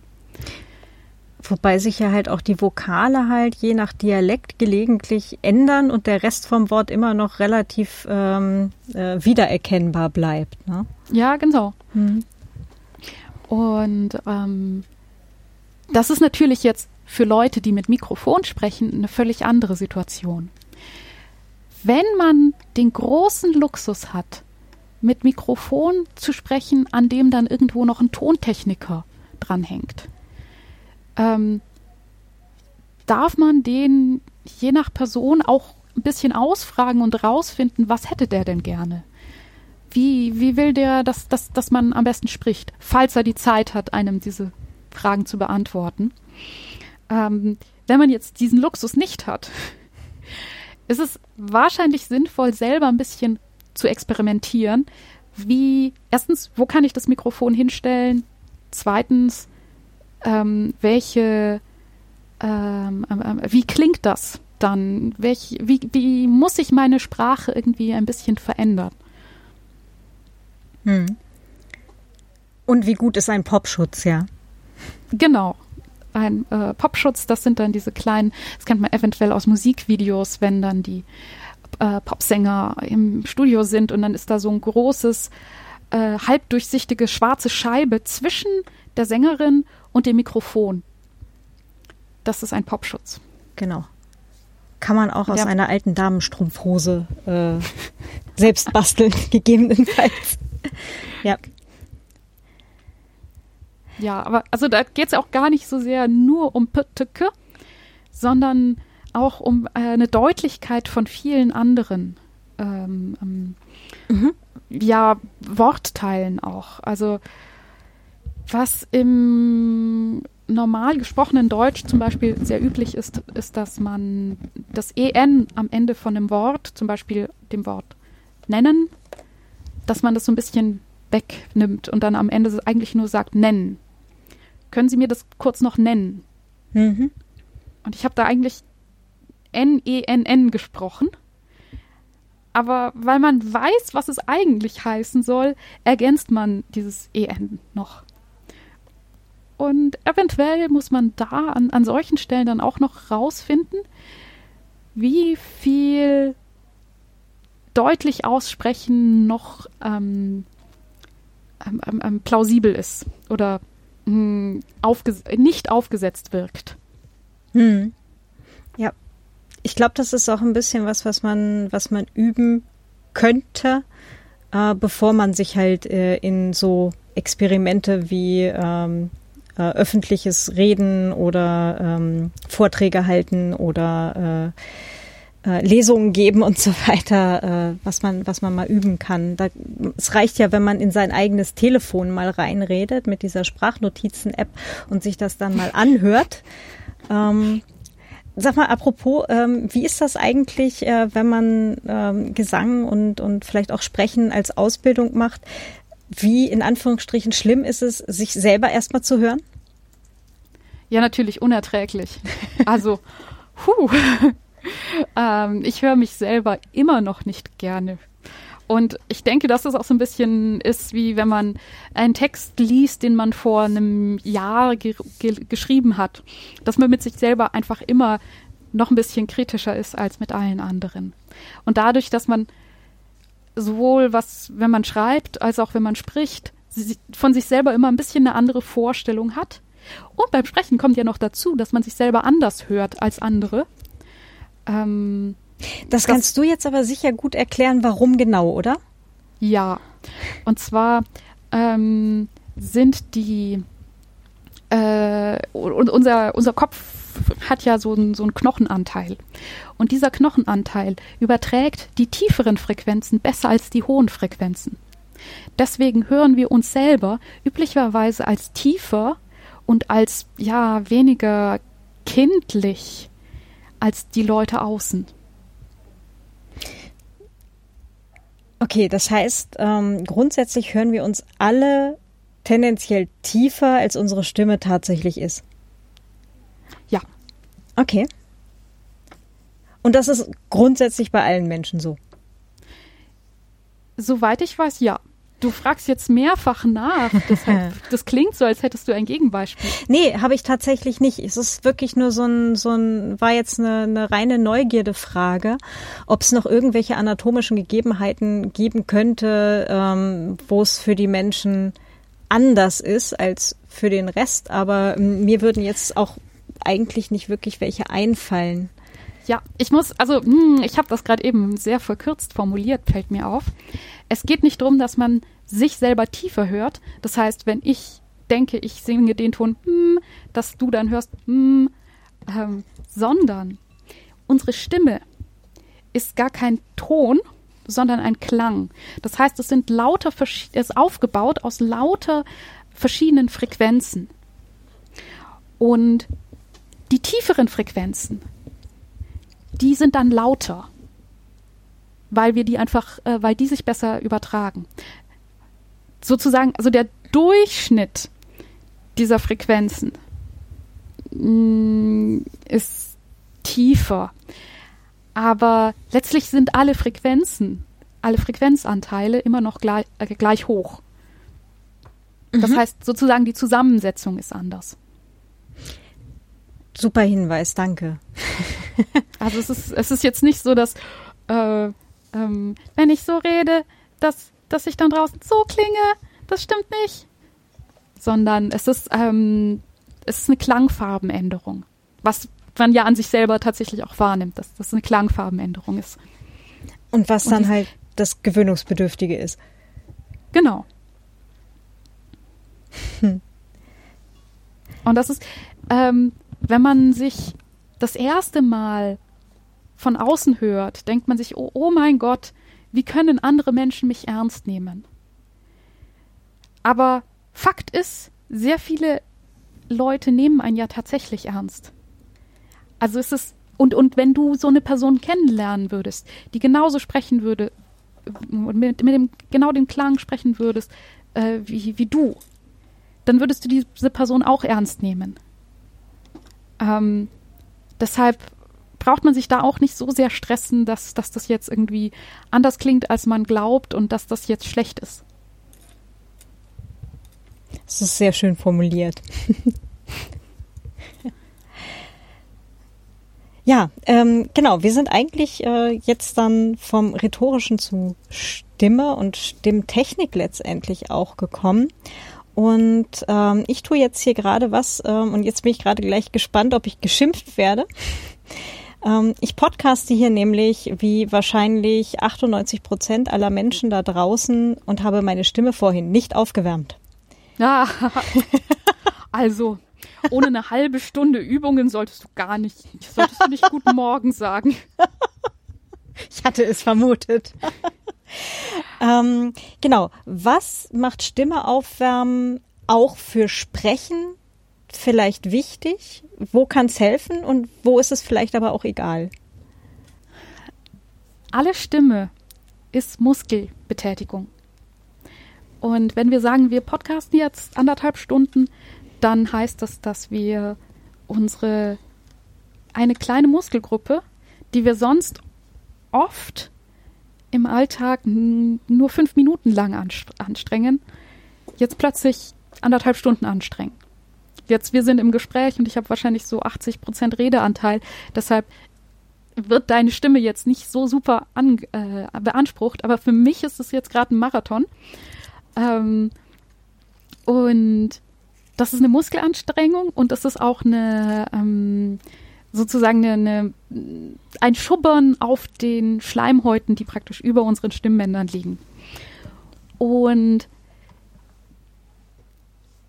das ist genauso wie ähm, wenn wir jetzt joggen gehen. Ist das, ja, ne, ich habe es zum fünften Mal gesagt, ist, äh, eine, beim, beim Joggen ja auch eine Muskelanspannung. Und wenn wir vorsichtig loslaufen und vielleicht auch nicht vollständig schlecht im Training sind, dann können wir ohne Aufwärmen joggen gehen. Aber es ist halt ein bisschen gesünder und ein bisschen besser. Und du bist am Anfang auch ein bisschen schneller, wenn du dich vorher ordentlich aufgewärmt hast. Mhm. Und genau so kannst du den, ähm, ähm, das Stimmenaufwärmen nehmen. Also das ist relativ interessant. Die was, was Gesangspädagogik anbetrifft, gibt es ganz viele Erkenntnisse aus der Sportmedizin. Weil es, es ist tatsächlich auch eine Muskelgruppe, die irgendwie geschickter und, und, und ja, vor allem geschickter, aber auch ein bisschen kräftiger trainiert wird. Ähm, manchmal ist Aufwärmen aber auch auf einer psychologischen Ebene total sinnvoll. Und zwar viele Gesangsübungen, manche Leute werden so ein bisschen das aus dem Chor kennen, viele Gesangsübungen oder Sprechübungen sind ziemlich albern. Und das ist nicht nur oft total eine sinnvolle Übung, sondern es ist auch total ähm, gut, was richtig Albernes zu machen und eben nicht immer ähm, das absolut ähm, ähm inhaltlich zu anzugehen, sondern wirklich zu sagen, okay, ich ähm, gehe jetzt vollständig aus meinem üblichen Gebrauch vom, von meinen Sprechwerkzeugen äh, heraus und äh, lass irgendwie die Lippen, Lippen flattern zum Beispiel. Und solche Sachen. Das sind ähm, Übungen, die ja, so fast so ein bisschen in Richtung Dehnung und Lockerungsübungen. Nicht nur vom, vom Körper, sondern auch von, von der, vom Geist. Und ähm, deshalb sind Aufwärmübungen eigentlich ganz sinnvoll. Und da gibt es ja dann den Unterschied gerade eben bei diesen Sachen mit diesem Lippenflattern und so zwischen stimmhaft und stimmlos. Also dürfen die Stimmbänder oder Stimmlippen halt mitspielen oder geht es halt primär nur um Lippen und Wangen und Zunge? Ähm, das fand ich äh, damals, also ich habe mal tatsächlich so eine Sprecherausbildung gemacht, ähm, eben für Lesungen und ähm, habe dabei festgestellt, dass mir das eigentlich total Spaß macht. Und ähm, gerade eben diese ganzen Sprechübungen und, und Aufwärmübungen, die fand ich immer eigentlich besonders angenehm. Also es, ich hatte da eigentlich tatsächlich wirklich Spaß dran, weil es dann halt auch so einen Moment mal nicht darum geht, irgendwas richtig zu machen, sondern einfach es zu machen. Ja, das hast du gut formuliert. Danke. Also das genau das wollte ich äh, ausdrücken mit dem, dass man sich einmal kurz von dieser Rationalität verabschiedet. Mhm. Genau. Sondern es geht, geht eigentlich nur darum, so ein bisschen mal zu gucken, ist noch alles da, wo es hingehört, spricht es so an, wie es sollte, fühlt sich so an, wie es sollte und ähm, genau, es ist, ich finde es oder fand es halt eigentlich immer einen ganz schönen Start dann auch wirklich in, in die eigentliche Arbeit rein, weil es so eine schöne Brücke gelegt hat. Das ist mhm. so ein, so ein klein, wie so ein kleines Ritual, das man immer hatte und dann, ähm, um dann halt irgendwie in die tatsächliche Arbeit dann reinzugehen. Das ist mhm. äh, nochmal so eine andere Ebene. Ich glaube, das äh, trifft dann halt die psychologische Ebene, die du jetzt gerade vorher meintest. Ja. Mhm. Ja, ja, ganz spannende Sache. ähm, das heißt, du würdest schon sagen, wenn man zumindest, sagen wir mal, eine Lesung hat, wäre Stimme aufwärmen wahrscheinlich nicht so schlecht. Genau. Also höchstwahrscheinlich schadet es nicht. Es hat eine psychische Hilfe und ähm, es ist tatsächlich, es ist nicht so, dass eine unaufgewärmte Lesung automatisch äh, irgendwie schlecht ist oder schief geht. Ähm, wir sind da ja nicht so sehr in einem Hochleistungssport als eher in einem ähm, gemeinsamen Minigolf-Nachmittag oder ah, das, nee, das, das ist zu de despektierlich. Ich meine, dass in der Situation ist es ja keine Hochleistung der Stimme, sondern eine Hochleistung ähm, des Textes oder wenn, wenn wir jetzt sagen, dass die, das Publikum will den, äh, äh, den Autoren oder die Autorin hören, dann eine Hochleistung äh, der Persönlichkeit. Aber wenn man gut aufgewärmt ist, braucht man auch wieder ein bisschen weniger Konzentration fürs Sprechen und kann mehr Konzentration auf andere Dinge verwenden. Mhm. Weil eventuell einfach die Muskeln lockerer sind oder man sich einmal weniger räuspern muss. Und das macht, das ist ein kleiner, äh, ein kleines Mosaikstein für eine möglicherweise richtig gelungene Sache. Das hast du jetzt wieder schön gesagt. ähm, aber du hast gerade auch eine, eine Sache gesagt, wo mir ähm, mal beigebracht wurde, dass das eigentlich gar nicht so gesund ist. Das mit diesem Räuspern. Das ist auch gar nicht so gesund. Ähm, wie, wie, gesagt, dann räuspert man sich äh, während der Les Lesung eventuell einmal weniger. ähm, was beim Räuspern passiert, ist, dass die ähm, zu, zuerst auf den Stimmbändern ein bisschen zu viel Schleim liegt und die Stimmen, also man selber merkt, dass man damit nicht optimal sprechen kann. Und versucht dann diesen Schleim irgendwie loszukriegen. Und das macht man, indem man ähm, die Stimmbänder ein bisschen zusammenpresst, Luft aus der Lunge rauspresst, also ausatmet und dadurch, dass die Stimmbänder so ein bisschen zusammengepresst ähm, werden, ja, sie, sie reiben so teils an sich und sprengen ähm, die äh, sprengen den Schleim wieder zurück nach oben. Am krassesten ist das beim Husten, wo die, äh, die Stimmbänder tatsächlich zusammen, ähm, ähm, ähm, also kräftig verschlossen werden und man mit einem richtigen Druck aus der Lunge die aufsprengt. Und die, äh, die Funktion vom Husten und auch vom Räuspern ist, dass eben dieser Schleim wieder aus der Lunge rauskommt und ähm, äh, im Mund oder im Rachen dann an die richtigen Stellen gebracht werden kann. Und das ist total gut und total gesund. Aber wir machen es tendenziell ein bisschen zu oft. Gerade wenn wir viel sprechen, nicht daran gewöhnt sind, viel zu sprechen, die Stimmbänder werden stark beansprucht, dann bildet sich darauf Schleim, einfach um das ähm, äh, um das System gesund zu halten, weil das, das sind halt einfach ähm, Schleimhäute, die unterschiedlich gut dran gewöhnt sind, äh, viel beansprucht zu werden. Und dann bildet sich darauf Schleim und den, das, das fühlt sich auch nicht gut an, weil unser Körper mag das eigentlich gar nicht so gerne, wenn irgendwas da ist, wo wir eigentlich atmen möchten, weil da stirbt man halt relativ schnell dran. Und mhm. deshalb ist der Hustenreiz auch so stark. Und deshalb ist es auch für uns so unangenehm, diese winzig, dieses winzige bisschen Schleim da auf der Stimme zu haben.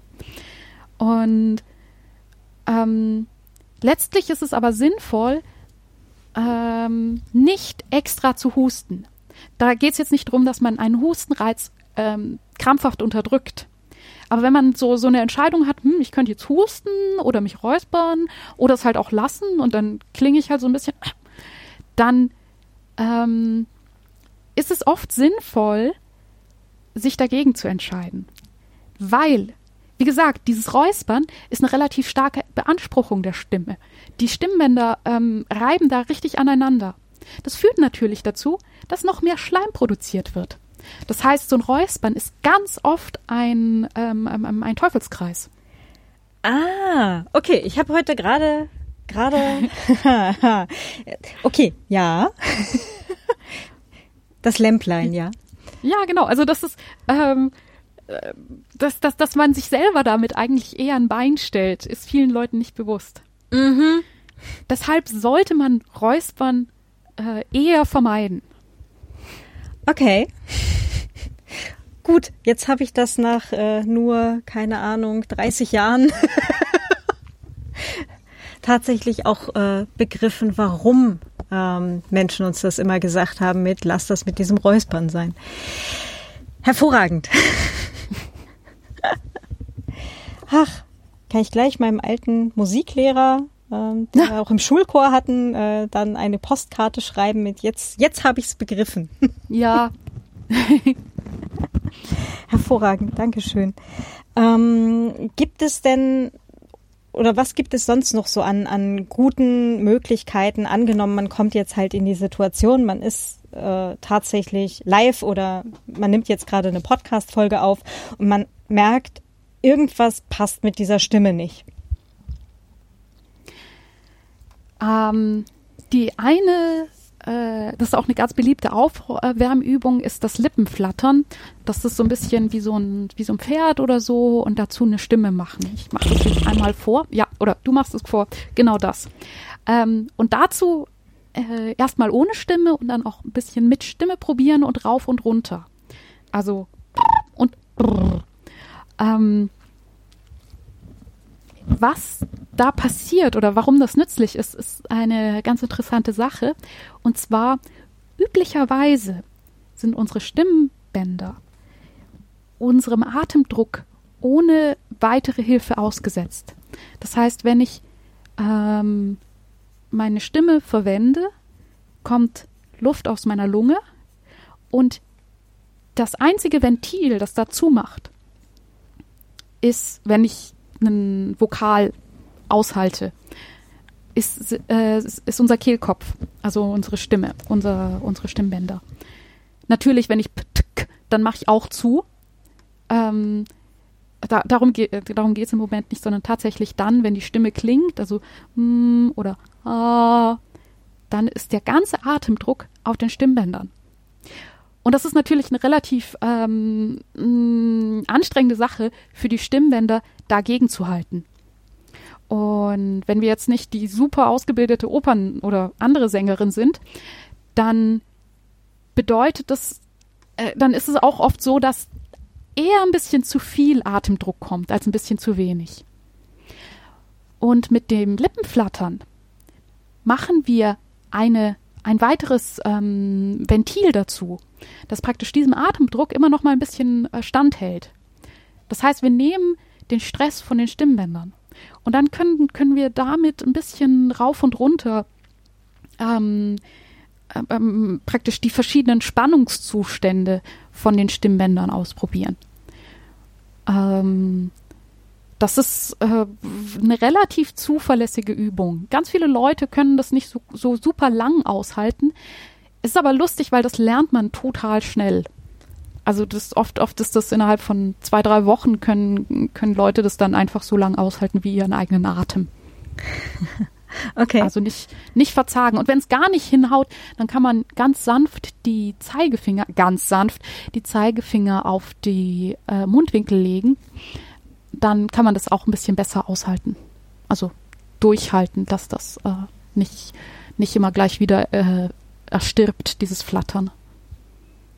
Das ist ja spannend. Wieso das denn? Also ähm, weil wir relativ, also wenn, wenn wir es nicht trainieren, unsere Lippenspannung gar nicht so gut ähm, regulieren können. Und ähm, dann praktisch die ähm, Mundwinkel anfangen mitzuschwingen und dieses ganze Schwingensystem ähm, anfangen zu stören. Und wenn wir die sanft festhalten, also man kann auch feste draufdrücken, aber dann braucht man halt relativ viel Muskelspannung, um äh, sich nicht den Mund zur Seite zu ziehen. Ähm, deshalb die Sanftheit. Außerdem sollte man sich grundsätzlich freundlich behandeln. ähm, dann äh, sind die sozusagen ähm, stabilisiert. Man kann sich das so vorstellen wie bei einer Geigenseite oder einer Gitarrenseite, wo es ja von einer, äh, von, von, vom Kopf der Gitarre, wo die Saiten äh, an den Wirbeln sind, bis runter zum Steg die Seite frei schwingen kann, aber an den Enden sie sehr, sehr stabil äh, festgemacht ist. Und nur dadurch kann die gut schwingen. Wenn man da irgendwie kleine Filzstückchen reintut, ähm, dämpft das die Schwingung. Mhm. Genauso ist es bei, unsere, bei unseren Mundwinkeln. Wenn die so ein bisschen mitschwingen können, weil sie eben weich sind, kann es sein, dass das die Schwingung stört. Muss nicht sein. Das muss jeder an sich selbst so ein bisschen ausprobieren. Das ist ja auch ein Punkt, ne, dass, äh, dass ganz viele Sachen ganz individuell sind. Also im Zweifelsfall halt auch, äh, keine Ahnung, eine Zahnfehlstellung kann halt zu Zischen führen und so weiter, ähm, was dann halt ähm, vielleicht beim normalen Sprechen relativ wenig auffällt, aber wenn man jetzt dann halt in ein Mikro redet und das dann aufnimmt und das dann hinterher hört und sich fragt, liebe Güte, wieso zischt denn da ständig irgendwas, ähm, können das halt auch solche Ursachen unter anderem haben. Ne? Mhm. Ganz genau. Da sind wir an einer Stelle, wo man aber dann auch wirklich zu Spezialisten gehen kann, wenn einem das auffällt und man sagt, man macht, äh, man verdient Geld mit, äh, mit Sprechen, dass man sich solche Sachen dann auch, wenn das als Problem auftaucht, ähm, bei Spezialisten vorstellen kann und dann auch, auch schauen kann, ist das jetzt wirklich ein äh, körperliches Problem oder ein technisches. Mhm. Ähm, Logopäden sind das, glaube ich, ne? Oder gibt es genau. noch was? Also genau, die, also die erste äh, Wahl wäre dann, äh, die, die, bei der, die, zur Logopädie zu gehen. Genau, also ich glaube, da kommt man hin, wenn man sich beim Hausarzt eine Überweisung dahin holt oder so, ne? Genau, HNO, Hausarzt, irgendwie sowas. Da bin ich leider kein Experte. äh, ja. kein Ding. Ähm, genau, aber da, da kann man sich dann sicher schlau machen und ähm, kommt dann irgendwie zu Menschen, die einem helfen, da dann äh, die Problemstellen vielleicht zu identifizieren und dann auch äh, Lösungen zu finden. Genau. Oder zu schauen, ob es überhaupt Problemstellen gibt. Also das ist ähm, manchmal ist man halt auch einfach nicht ungewöhnlich und nicht krank. genau, Oder man, manche Sachen sind einfach so. genau. Oder auch, also es kann auch sein, dass man zu motiviert ist oder zu faul. Solche Sachen. Das, also, das muss ja nicht alles gleich eine, ähm, ähm, eine, eine Behandlungsnötig äh, sein. Hm. Bei ich da, also jetzt nur notabene, ähm, äh, bei mir war es tatsächlich äh, eine, eine Krankheitsfolge, dass ich die meiste Zeit heiser war und auch sehr schnell heiser ah. geworden bin. Ähm, und ich habe gelernt, dass man auch äh, quasi äh, magenkrank sein kann äh, und sich das Ganze aber primär halt über Heiserkeit und angegriffene Stimmbänder äußert. Mhm. Das äh, war ein sehr deprimierendes Learning, aber auch letztendlich mhm. sehr gut, ähm, dass ich dann tatsächlich mal hingegangen bin. Ich gehe ja immer nicht zum Arzt, wenn sich's vermeiden lässt, aber in dem Fall mhm. war das, glaube ich, eine ganz sinnvolle Entscheidung und ähm, das äh, hat dann auch durchaus geholfen, ähm, das dann mal behandeln zu lassen, ja. Ja. Ja. Na, oder Stress ist halt auch immer eine ganz schlechte Sache. Ja, genau, aber hm. sei mal nicht gestresst. Ja, genau. Ähm, eine Frage nochmal zu dem, zum Aufwärmen der Stimme. Du hattest jetzt gesagt, halt so zum Beispiel Lippenflattern und dann halt so Stimme hoch, Stimme runter. Und jetzt ist eine Rückfrage. Ähm, gibt es da einen gröberen Unterschied zwischen Singen und Sprechen? Also beim Singen würde ich ja jetzt tendenziell mein mein Spektrum quasi ausschöpfen und vielleicht versuchen halt so einen Ton weiter nach oben und Ton weiter nach unten zu kommen oder vielleicht auch bisschen mehr. Und beim Sprechen reicht es da, wenn man so zwei, drei Töne um die eigene Sprechstimme rumbleibt oder sollte man da auch eher das Spektrum trainieren? Absolut zweiteres. Ähm, ich komme dann wieder mit einem ähm, Beispiel aus dem Sport. Und zwar sagen wir, wir spielen Golf. Und wir brauchen diese Golfschlägerbewegung. Aber merkwürdigerweise ist es trotzdem total wichtig, die Arme vollständig auszudehnen. Es ist einfach so, dass das ein zusammenhängendes System ist. Und wenn wir ähm, nur in eine Richtung hin, äh, trainieren, wird das System immer enger wenn meine Sprechstimme, wenn ich, wenn ich da tatsächlich immer genau eine Muskelkonfiguration trainiere, zum Beispiel die paar Töne um meine äh, Sprechstimme untenrum, dann ähm, lasse ich einen, ähm, eine Muskulatur vollständig, ja, nicht wirklich verkümmern, sondern eher ähm, ähm, ähm, ähm, immer, immer enger werden.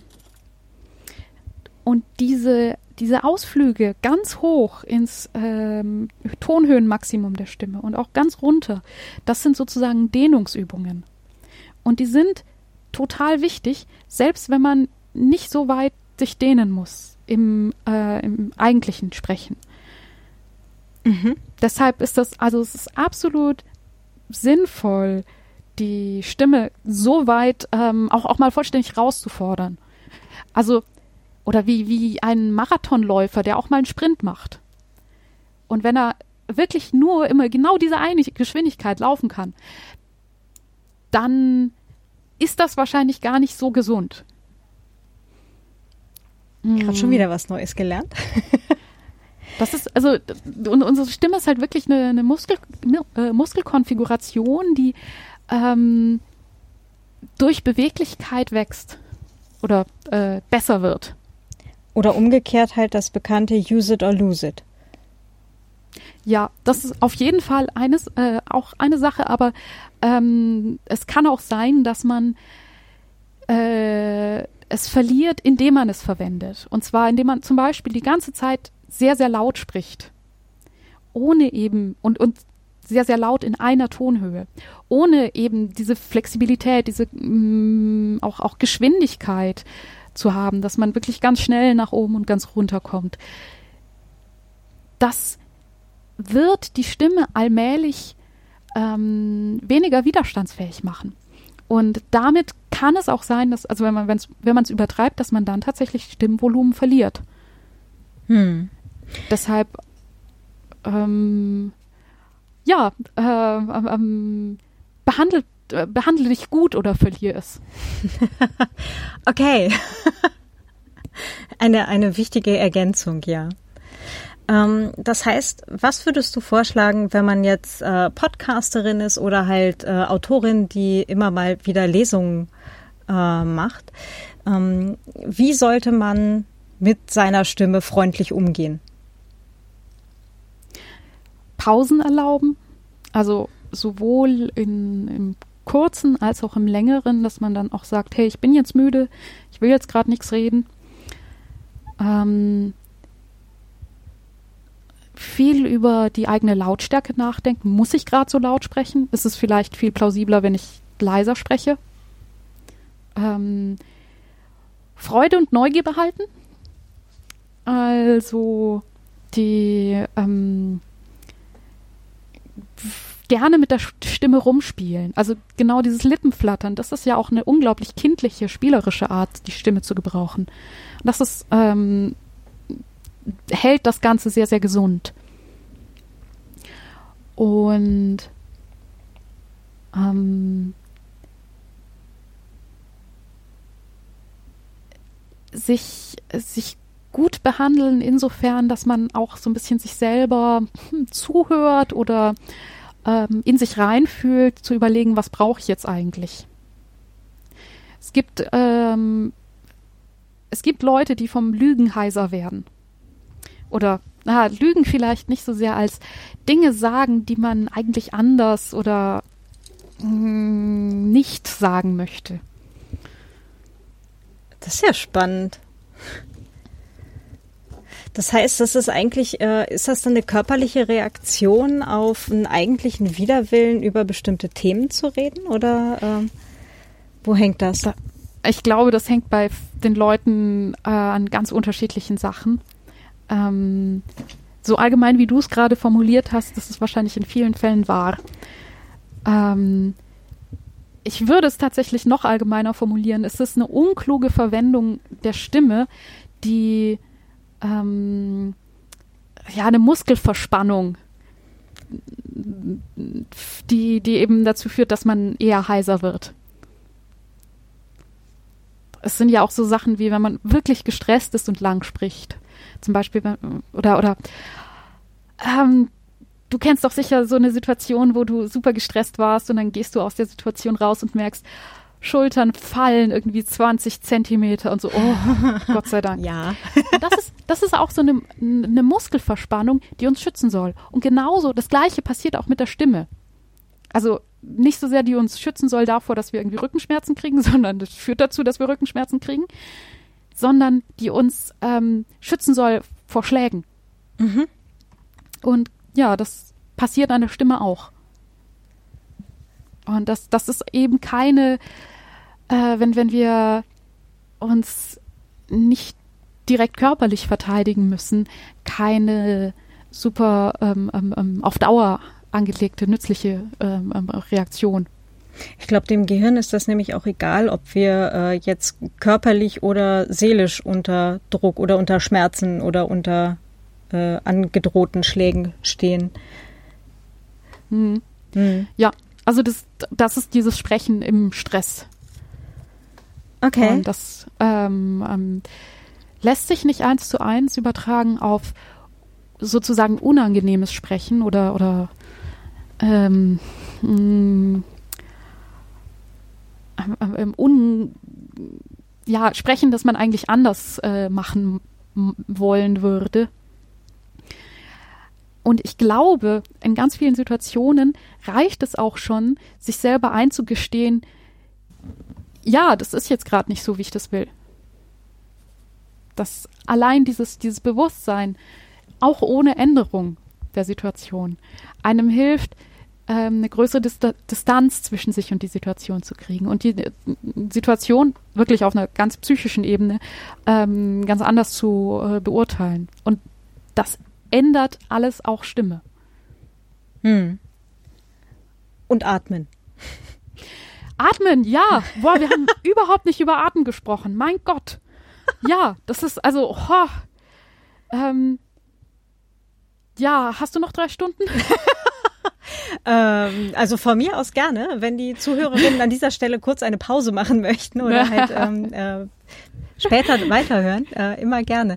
Ähm, nee, aber grundsätzlich ist das ja auch so eine Sache und da ertappe ich mich aber immer selber wieder, dass ich natürlich genau in der Sekunde nicht daran denke, jetzt einmal durchatmen und dann anfangen zu reden, ja, sondern irgendwo so vier Sätze später, wo ich mir dann denke, atmen wäre schon eine gute Idee gewesen. Mhm. Auch wenn, wenn ich natürlich im, im Gehirn schon, also grundsätzlich vom Wissen her, ne, ist schon klar. Also es ist schon grundsätzlich angekommen mit, bevor man auf eine Bühne geht oder bevor man irgendwie, äh, keine Ahnung, ähm, halt in die, in die Situation letztendlich reingeht oder auch die Lesung, vorher nochmal durchatmen. So, das lockert einmal alles. Ja. Ja, das hm. ist dann im, im Kopf angekommen, aber nicht im Körper. Ja, genau. Also es gibt noch kein, kein Körpergedächtnis dafür. Also erstmal, das geht wahrscheinlich den allermeisten Leuten so, auch den professionellen Sängern, dass sie am Anfang von, von einer wichtigen, von einem wichtigen Auftritt aufgeregt sind und dann wird einfach der Atem ein bisschen anders und ein bisschen weniger günstig. Und ähm, das ist auch äh, bis zu einem gewissen Grad auch okay. Es ähm, hilft dann wahrscheinlich, sich sehr einfach gut zu kennen und zu wissen, ich werde kurz bevor ich auf die Bühne gehe, nochmal da hinschauen. Und dann klebt man sich da einfach einen äh, Zettel mit Atmen hin. Ah. Okay. Das ist die eine Seite. Die andere Seite ist, und das ist jetzt, das ist eine ganz wichtige Sache, die ich mir vor einer Stunde habe ich mir vorgenommen, die ganz am Ende zu sagen. Ich sage sie jetzt. ähm, wenn man Sachen ändern will, also wir haben ja jetzt ganz viele interessante Möglichkeiten, wie man sein eigenes Sprechen verändern könnte. Ähm, dann sollte man das am besten dann üben, wenn man Zeit hat und Ruhe hat. Und gute Vorsätze in Extremsituationen vollständig ignorieren. Wenn man die Zeit hat und den Geist hat, ähm, das noch irgendwie einzubauen, okay. Aber eigentlich sollte man diesen Geist dann dazu verwenden, was, was an Inhalt in der Situation ist. Unser Sprechen ist ja eben nicht nur Musik, sondern es ist vor allem irgendeine Informationsübertragung. Das muss nicht sein, dass das, das ist, was die Worte sagen, sondern es kann auch sein, äh, was für eine ähm, Beziehungsebene wir durch das Sprechen herstellen. Aber auch das ist ja eine Art Information. Und das ist vielleicht viel wichtiger, als in dem Moment drüber nachzudenken, wie man jetzt sein Sprechen optimieren kann. Viele von den Sachen, die wir jetzt angesprochen haben, sind viel sinnvoller, wenn man die vorher übt. Also, wenn man sich auf diesen Vortrag oder auf diese Lesung vorbereitet, auch zu schauen, hey, wie, wie atme ich beim Lesen? Und dann vielleicht nicht, nicht zu sagen, hey, ich ähm, will jetzt, äh, ich bin jetzt auf der Bühne, ich habe mir jetzt da hingeschrieben, ich muss atmen und ich versuche jetzt gleichzeitig zu lesen und zu atmen. Das wird wahrscheinlich sowohl das Atmen als auch das Lesen ein bisschen schlechter machen. Ähm, das ist so ein bisschen wie, dass man sich ähm, vor den Berg stellt und in, sein, äh, in seinen äh, Bades, äh, Badelatschen vorm Berg steht und sagt, ich will jetzt auf den Gipfel, ich will aber, ich will jetzt auf den Gipfel. Und eigentlich wäre es sinnvoll, vorher sich Wanderschuhe zu kaufen und dann vielleicht auch mal ein bisschen in der Ebene rumzuwandern.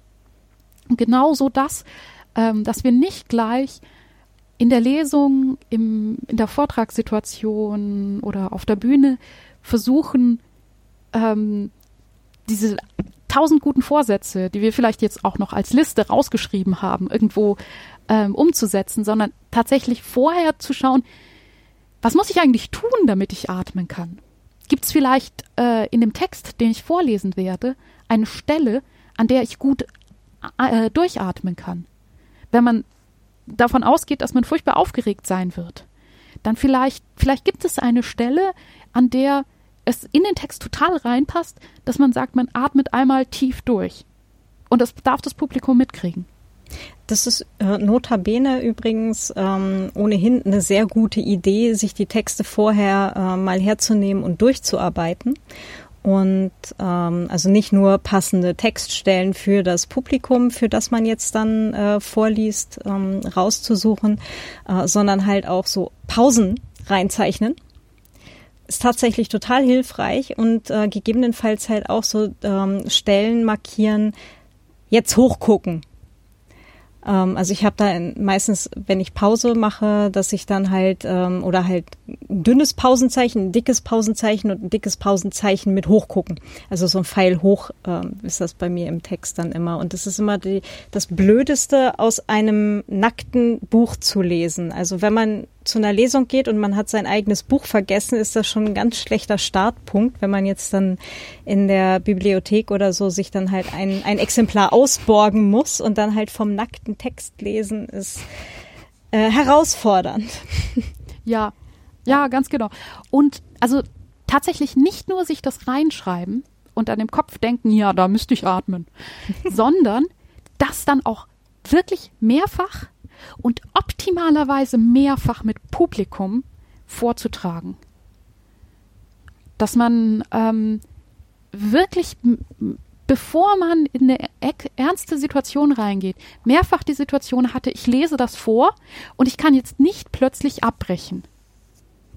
Sondern, also sehr schön ist, wenn man einen guten Bekannten hat, dessen Urteil man sehr schätzt und ein bisschen fürchtet. ähm, dann ähm, dieser Person das vorzutragen. Äh, Nicht so sehr, weil man ein gutes Urteil bekommen wird, sondern weil man selber ein bisschen angespannt sein wird. Mhm. Und also sich praktisch auch diese Spannungssituation lässt sich ja üben. Einerseits, indem man sich wirklich in die ernste Situation rein äh, bewegt, aber andererseits auch, indem man ähm, sich in Situationen reinbegibt, in denen, ähm, in denen man einfach so angespannt ist. Hm. Ja. Das ist aber ein guter, guter Tipp. genau. Und das eben, also was, was mir aber besonders wichtig ist, dann, dann zu sagen, wirklich vorher, ich habe diesen Text und ich mache das jetzt wirklich mit ähm, ähm, ähm wie im Ernstfall. Es gibt äh, also viele professionelle Sängerinnen, gehen dann so weit und sagen, ich mache das in den normalen, in, in meinen Auftrittsschuhen. Hm. Teilweise ist es tatsächlich äh, wahrscheinlich auch für euch total sinnvoll, das einmal in der Auftrittshose zu machen, weil je nach Hose äh, fühlt man sich unterschiedlich ähm, ähm, eingeengt und kann dann auch unterschiedlich gut atmen. Ganz hervorragender Tipp. Oder also auch Auftritts-BH. Mhm. Das sind, das sind alles Sachen, die, ähm, die zusammenkommen. Und dann, also klar, dann kann man natürlich auch, was macht das Licht? Was macht der Stuhl? Ist der Stuhl zu hoch? Ist der Stuhl zu tief? Ist irgendwo im Hintergrund noch ein Rauschen? Hm. Das, also, da kommen wir dann aber tatsächlich in eine sehr, sehr, ähm, sehr, sehr krasse Situation, wo ich dann auch warnen würde, dass ähm, ähm wenn man nicht extrem viel Zeit darauf aufwenden will, wird man das nicht vollständig so hinkriegen. Und wenn man dann das Gefühl hat, man hat es so hingekriegt, wird man auch ein bisschen starr. Hm. Das heißt, dann ist irgendwas winzig anders, dann hat man die Hose vergessen, für die man das geübt hat. Und dann kann man ohne die Hose, ohne Hose kannst du doch nicht auftreten. Und ähm, das bringt einen dann raus. Hm. Deshalb vielleicht das äh, da auch nicht zu krass sich versteifen, aber ähm, vielleicht auch diese Sachen ausprobieren das ist ein sehr wertvoller Tipp. Danke. Ähm, also an, an die ähm, auf, an die Auftrittsschuhe und Auftrittshose oder halt auch tatsächlich der Auftritts-BH, da hatte ich tatsächlich noch nicht dran gedacht. Es ist aber natürlich, ergibt das total Sinn, weil ähm, man fühlt sich halt auch einfach gleich komplett anders in hm, den ja, genau. Klamotten. Genau. Ja. Also auch was äh, Schminke anbetrifft, was die Brille anbetrifft, Frisur, hat man irgendwie eine Haarsträhne, die die ganze Zeit runterfallen wird. Das sind, also, die sind auch Sachen, die einem das Publikum dann verzeiht. Wenn man äh, das nicht irgendwie doof überspielt, sondern dem halt irgendwie ähm, glaubwürdig und glaubwürdig ist üblicherweise ehrlich, ähm, damit umgeht, dann ist das auch überhaupt kein Problem. Aber das sind, also es sind halt wirklich ganz viele kleine Sachen, die einen dann eventuell wahnsinnig machen. Und es ist, also das ist schon ganz cool, wenn man dann so ähm, vorbereitet ist, dass äh, man tatsächlich auf diese kleinen Sachen auch äh, achten kann. Dann kann man sich eigentlich schon freuen. Also wenn das größte Problem ist, dass die Haar Haarsträhne ab und zu runterfällt, dann ähm, ja, hat man eigentlich keine Probleme. ähm, ja, dieses Wort in wessen auch immer Gehör. Also genau. Ähm, ja, wir waren eigentlich gerade noch bei Atmen äh, stehen geblieben. Hast mhm. du da noch gute gute Tipps, wie man jetzt dann vielleicht auch den Körper dazu bringt, äh, dass der es kapiert und nicht nur das, der, der Kopf? Mhm. Ähm, wie vorhin schon an, angedeutet, ist es sinnvoll, sowas im stillen Kämmerlein in der Vorbereitung zu üben und nicht irgendwie fünf Minuten bevor man auf die Bühne läuft. Da ist, also das wird einem natürlich in, aus tausend Richtungen schon empfohlen, Yoga, Qigong, diese ganzen, oder auch Pilates, diese ganzen Körpertechniken, die auch sehr stark in Richtung Atmung gehen. Ähm, teilweise ist es auch einfach ein guter Sport. Wenn man Fußball spielt und man powert sich da gut aus, dann kann es auch sein, dass das die perfekte Atemschule für einen ist.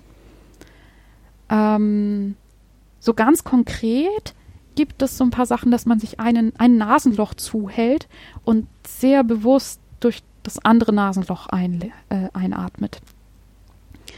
Ähm, oder dass man auf ausatmet und so langsam wie möglich ausatmet. Und da gehen wir jetzt auch schon wieder so ein bisschen über in, in, in so mm, fernöstliche Atemtechniken, dass man langsam geführte Bewegungen mit, den At mit der Atmung macht. Wenn man sich so, ähm, stell dir vor, du fakest Tai Chi solche Sachen wären das. Also, dass große, langsame Bewegungen machst und dabei sehr, sehr dramatisch atmest. Na, dramatisch ist vielleicht nicht das richtige Wort. Ähm, bewusst? Bewusst. ähm, da sehr deutlich zu atmen. Und eine Sache, weil es mir gerade auffällt, weil ich es gerade selber relativ deutlich falsch gemacht habe, ist, wie hörbar ist ein Einatmen? Das ist im, in der äh, Meeting-Situation manchmal so eine relativ deutliche Sache, dass man, man würde gerne das Wort ergreifen und dann macht man und atmet so ganz, ganz deutlich ein. Das kann als rhetorisches Mittel ab und zu äh, eine gute Wirkung entfalten. Es ist aber ein Einatmen, bei dem man dem Atem, dem kalten, äh, trockenen Atem ein, einen mh, mm, Widerstand entgegensetzt. Sonst bekäme man dieses Rauschen nicht. Und dieser Wider Widerstand, das ist irgendwo hinten im Rachen, manchmal sogar ähm, unten in der Kehle, dieser Widerstand ist Schleimhaut und die trocknet dabei aus. Das heißt, man möchte das eigentlich gar nicht so oft machen. Und außerdem führt es dazu, wenn, wenn wir Widerstand beim Atmen haben, dass das Atmen mehr Kraft kostet und wir dadurch nicht so tief einatmen. Das heißt, das beste Einatmen ist ein ganz geräuschloses und das Ausatmen darf gerne ein bisschen Widerstand haben, weil ähm, wir dann uns deutlicher bewusst sind, wo, wa, was genau mit der Luft passiert. Schön sind auch, wenn man es nicht übertreibt, Sachen wie Gähnen, Schlucken, ähm, weil das so ein bisschen den Kehlkopf ähm, nach oben und nach unten schiebt. Aber auch das Gähnen, weil das einfach den ganzen Körper ähm, ähm, bewegt. Und ja, vom Gähnen aus kommen wir eigentlich ins ganze Strecken, Dehnen, einfach äh, gut sportlich sein. Ist äh, einfach, ist auch total gut vom, vom Atmen. Warum merkt man relativ deutlich, wenn man tief einatmet, ist so 50 Prozent des Körpers in Bewegung. Und ähm, damit der bewegt wird, braucht es ein paar Muskeln, die mitspielen und oder in dem richtigen Moment loslassen. Und das hilft, äh, das funktioniert am besten, wenn diese Muskeln auch wirklich äh, ähm, sportlich sind. Das heißt, sowohl, dass sie sich gut anspannen können, als auch, dass sie gut loslassen können. Jetzt an dieser Stelle haben wir nicht nur mich, sondern vielleicht auch 50 Prozent der Hörerinnen schwer deprimiert. weil man Sport machen muss. Oh mein Gott.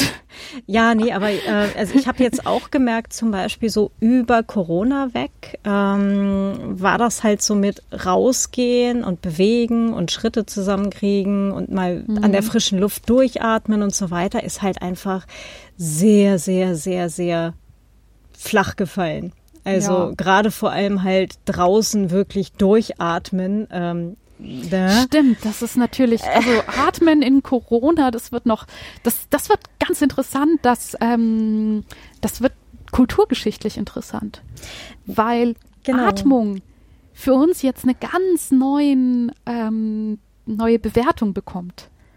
aber da gehen wir jetzt ein bisschen weg von der Stimme. ja, aber es ist ja tatsächlich die Sache gewesen. Ich bin ja, ähm, also immer wenn ich rausgehe, habe ich halt so eine Maske auf, wie wahrscheinlich mhm. doch ein ganzes Teil der Menschen. Und mhm. ähm, mit so einer Maske durchatmen, es in durchatmen, also wirklich sich ja. mal hinstellen und oh, machen und so. Nee, mhm. halt wirklich nicht so wirklich. Und das Ganze halt drin oder am offenen Fenster machen hat ja nun doch nicht ja. so ganz diese befriedigende äh, ja. Dimension, wie das halt irgendwo draußen zu machen, wenn man halt, naja gut, wenn du halt jetzt das Glück hast, dass du irgendwo in der freien Natur bist und so ähm, mhm. äh, und nicht viel, viele Leute da rumhirschen, ist das natürlich eh super. Ne? Aber mhm. die günstige Situation haben wir halt nicht alle und im Zweifelsfall muss es halt der Park tun, wo dann einen Meter weiter schon die Nächsten stehen und irgendwie ja. quatschen oder was auch immer. Hm? Ja. Ja, also das. Äh, das kann ähm, vielleicht auch ein bisschen Bewusstheit, bei der Bewusstheit helfen. Dass man wirklich sagt, man atmet gegen einen Widerstand ein, was ja dieses äh, ab, äh, Nasenlöcher abwechselnd zuhalten auch ist. Dass du sagst, du machst dein Einatmen absichtlich ein bisschen schwieriger, um deutlicher zu fühlen, was dabei eigentlich passiert. Ähm, aber es ist natürlich auf Dauer nicht schön. Und das, also, hm. es ist einfach äh, super anstrengend. Ähm, dabei trotzdem sich einfach bewusst sein, dass man gerade hilft, eine riesige Pandemie ein bisschen abzuschwächen. Ähm, lässt einen vielleicht dann dafür ein bisschen aufrechter stehen und dann hat man vielleicht dadurch ähm, eine bessere Atmung. ähm, und die andere Sache ist dann wirklich ganz bewusst zu sagen, jetzt ähm, bin ich auf, auf einer weit genug entfernt von allen anderen Leuten, jetzt nehme ich die Maske mal ab und atme ein bisschen. Hm. Und vielleicht bringt das tatsächlich auch, auch eine Bewusstheit, die einem viel weiterbringt. Ja. Also dass ich, man, ich merke das dass halt man Atmen feiert. Ja, ich merke den, den Unterschied tatsächlich, ähm, wenn, also wir haben jetzt hier die, die luxuriöse Situation, dass wir einen Balkon haben, äh, auch zum mhm. Innenhof so quasi direkt in so eine Baumkrone rein. Mhm. Ähm, aber das ist halt auch so ein, ich, ich feiere es dann immer ein bisschen, wenn ich dann da halt rausgehe und wirklich so ein paar Mal durchatme weil das halt in der in der Stadt, wenn ich jetzt einkaufen gehe, also so am Weg zum Einkaufen, ne, oder halt auch ähm, keine Ahnung, mal tatsächlich irgendwo Leute treffen äh, in einem Park oder so, es ist doch was anderes und da ist halt Durchatmen momentan zumindest für mich nicht so drin und deswegen ist mhm. so dieses das kleine Atmen feiern eigentlich schon schon eine ganz schöne Sache. Ja. Mhm. Was nichts daran ändert, dass ich momentan katastrophal unsportlich bin und drei Stockwerke zu Fuß gehen halt schon so, oh, das ging früher ja. schon mal besser. Mhm. Hm. Ja, das also die, die bittere Erkenntnis, Sport macht fast alles besser. Ah. Ja. Ah. Nee, aber es stimmt tatsächlich. Also nicht nur das Atmen, sondern halt auch, es fühlt sich halt auch das Sprechen und das Singen und alles halt anders an. Hm, ja, mhm. weil einfach, also wie, wie gesagt, das ist alles Muskelbetätigung und wenn du äh, körperlich so eingestellt bist, dass, dass du muskuläre Aktivität einfach gut herstellen kannst, dann ist das auch total gut für die Stimme. Mhm. Und wenn man halt, äh, so wie ich momentan, körperlich so eingestellt ist, dass ohnehin quasi nahezu jeder dritte Muskel verspannt ist, dann, mhm. dann wird man das wahrscheinlich halt auch an der Stimme hören. Also zumindest geschulte Leute oder wenn es halt wirklich ähm, Marathon sprechen ist. Hm. Ja, genau. Und das sind also dieses, dass das, dass man das hören kann, heißt nicht, dass die Leute das direkt benennen können, sondern das sind, das sind winzige Sachen und am Ende kann man nur den Unterschied sagen, ja, war halt irgendwie ein bisschen langweiliger als sonst. Hm. Also das sind, das sind wirklich oft, oft ganz kleine Sachen, die ähm, sich gar nicht so deutlich darin ausdrücken, dass die Person jetzt direkt äh, heiser klingt. Oder, also man klingt ja nicht nach Rückenschmerzen. Stimmt. Mhm. Sondern nur irgendwie vielleicht flacher oder so. Genau. Oder man wird dabei abgelenkt vom äh, Sprechen und kann dann ein bisschen, ein äh, bisschen weniger Ausdruck in die Stimme geben. Oder ähm, man ist körperlich allgemein ein bisschen müder und das führt dazu, dass man weniger Sprachmelodie verwendet. Und das führt dann irgendwie dazu, dass man dann drei Tage später ein bisschen heiser ist. Hm. Und es muss auch jeweils nicht dazu führen. Das ist so ein bisschen die Chaos-Theorie, dass das alles sein kann und ganz kleine Dinge auch ganz große Auswirkungen haben können, aber nicht müssen. Wie beispielsweise auch unterschiedliche Nahrungsmittel. Also ja. uns, uns wurde zum Beispiel gesagt, Milch trinken äh, direkt vor so einem Sprechjob äh, oder sowas ist nicht so die geilste Idee. Das weiß ich gar nicht. Da habe ich ganz unterschiedliche Sachen gelesen. Von, ah, okay. Ähm, das verschleimt dich und das ist bloß eine mittelalterliche Vorstellung. Das, ähm, und es gibt auch Leute, deren Stimme üblicherweise eher trocken ist und die dann fest erklären, dass Milch ihnen total hilft. Okay.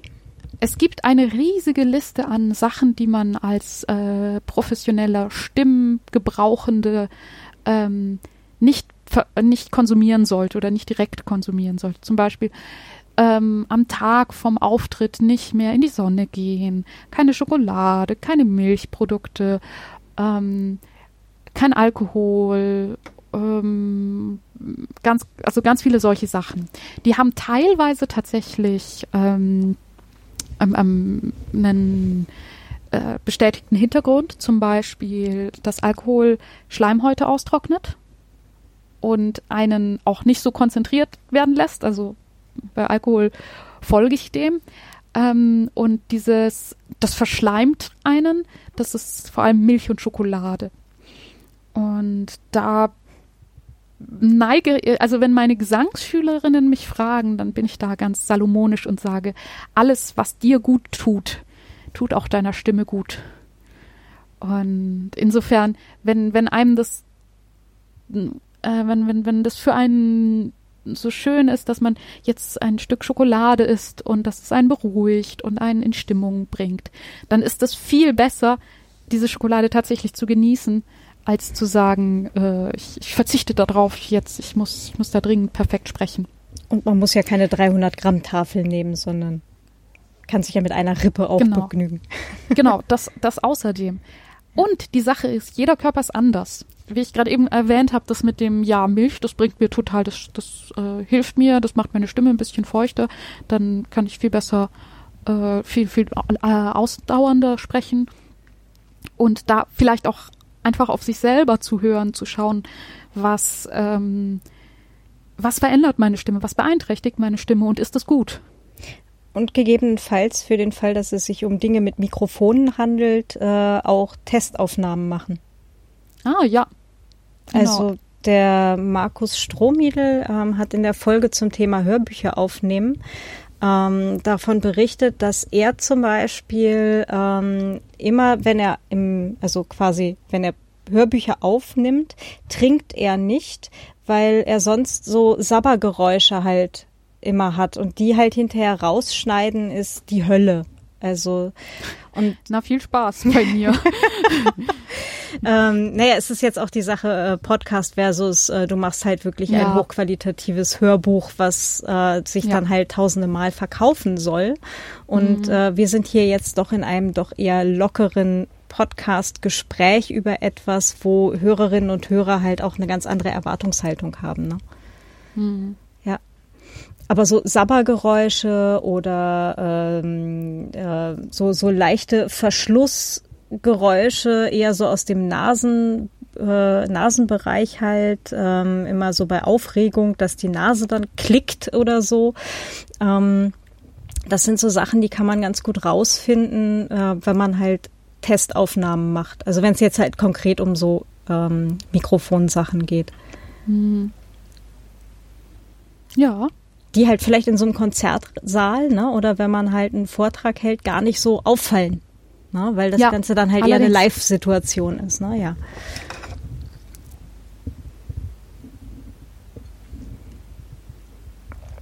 So, gerade mal einen Schluck trinken, ne? Sommer und so. Ja, genau.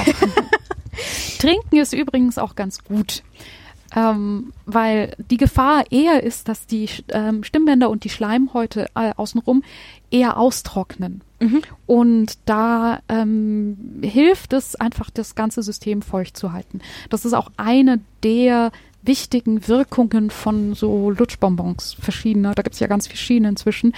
Ähm, so, so, so, ja, ganz, ganz verschiedene Marken und ähm, Sorten auch. Die meisten zielen einfach darauf hinaus, äh, dass die Schleimhäute besser befeuchtet werden. Genau, und manche sind ja dann auch so ein bisschen äh, mit Nachwirkeffekt, wo man ein bisschen das Gefühl hat, das wird jetzt hier gerade immer mehr im Mund. Ähm. Ja. Das ist super unangenehm, aber es bringt richtig viel. Ja, genau. Also ich bin da neulich auch mal drauf zurückgekommen, halt für, für so eine Sprechergeschichte, wo ich ähm, dann halt zu einem bestimmten Tag äh, die Stimme auch wirklich fit haben musste, weil es halt einfach einen Termin gab in einem Tonstudio. Und natürlich, was ist passiert? Genau die, also fast eine Woche am Stück äh, vorher war ich immer so leicht krächzig und dann habe ich mich auch mit äh, entsprechenden Lutschgeschichten äh, aus der aus der Apotheke über diesen Termin gerettet und das hat super funktioniert. Ähm, ja, es gibt wahrscheinlich noch eine Milliarde Dinge, die wir jetzt nicht angesprochen haben. Ja, natürlich. Ähm, was denkst du denn, sollten Menschen, die diesen Podcast bis hierher jetzt gehört haben, auf jeden Fall auch noch wissen? Ähm, ich glaube, ich habe alles, was mir wichtig ist, gesagt. Eine Sache will ich nochmal betonen, nämlich, wenn ihr jetzt beschließt, was zu ändern, dann übt das vorher und versucht es nicht in der Extremsituation, in der Vortragssituation zu ändern sondern ver verlasst euch in der Vortragssituation auf das, was ihr schon könnt.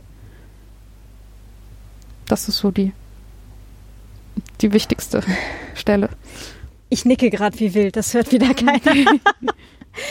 ähm, nee, da hast du auch total recht mit, weil ich, Vortragssituation ist ja letztendlich Krisenmodus und Krisenmodus ist da, wo unser Gehirn immer auf Autopilot schaltet.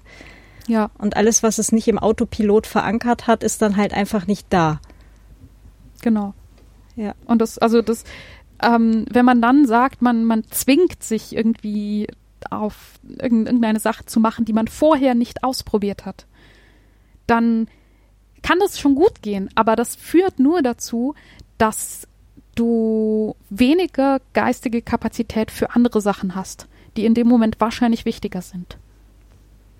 Und vielleicht sowas wie Atmen vorher eher in so ein Mini-Ritual vor, ich nehme jetzt diesen Fuß und setze ihn auf die Bühne ähm, ja. umsetzen oder so. Ja, solche Sachen sind gut. genau, weil dann kann man es nämlich auch nicht vergessen. Ich sollte mir das ja. echt ganz dringend, ganz groß auf einen Zettel schreiben. ja. Ja, mein Gott. Wir haben jetzt richtig lange gequatscht, aber ähm, es ist auch so unglaublich spannend und auch so unglaublich weit das Feld. Hm. Und ähm, ich hoffe, die Zuhörerinnen können sich jetzt ganz viele äh, Dinge auch mitnehmen. Ähm, ich glaube, das ist eine Folge, die kann man sich vielleicht auch zwei oder dreimal anhören. So, wenn man dann das eine langsam Intus hat, dann vielleicht mal das nächste angehen.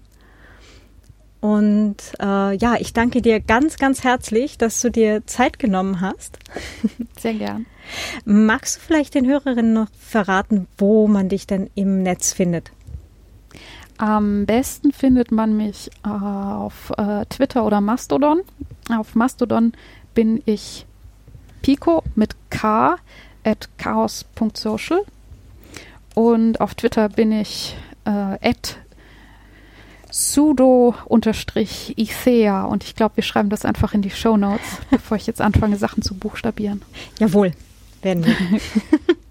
genau, die Links äh, gibt es in den Show Notes auch zu ähm, den ganzen Sachen, was wir hier so besprochen haben, äh, Bücher und so weiter und ähm, vielleicht finde ich auch noch mal das ein oder andere äh, Video oder vielleicht hast du auch welche parat äh, zu solchen Stimmübungen und so weiter, was wir auch noch alles in die Shownotes reingeben können. Mhm. Genau. Und dann kann man zumindest mal äh, die sechs apokalyptischen Reiter der, des, des Schneidens, das Pütteke Physische. Jetzt habe ich das erst verstanden. Ach so. Ja. Dieses Schneiden. Ich, ich denke mir so, oh, Gemüse schneiden, so Hä? Oh, das ging ja auch. Nee, ich ja. war ich war eher bei ähm, man muss ja den ganzen Kram hinterher im Zweifelsfall wieder nachbearbeiten. Ja, genau, genau. Das das habe ich jetzt verstanden.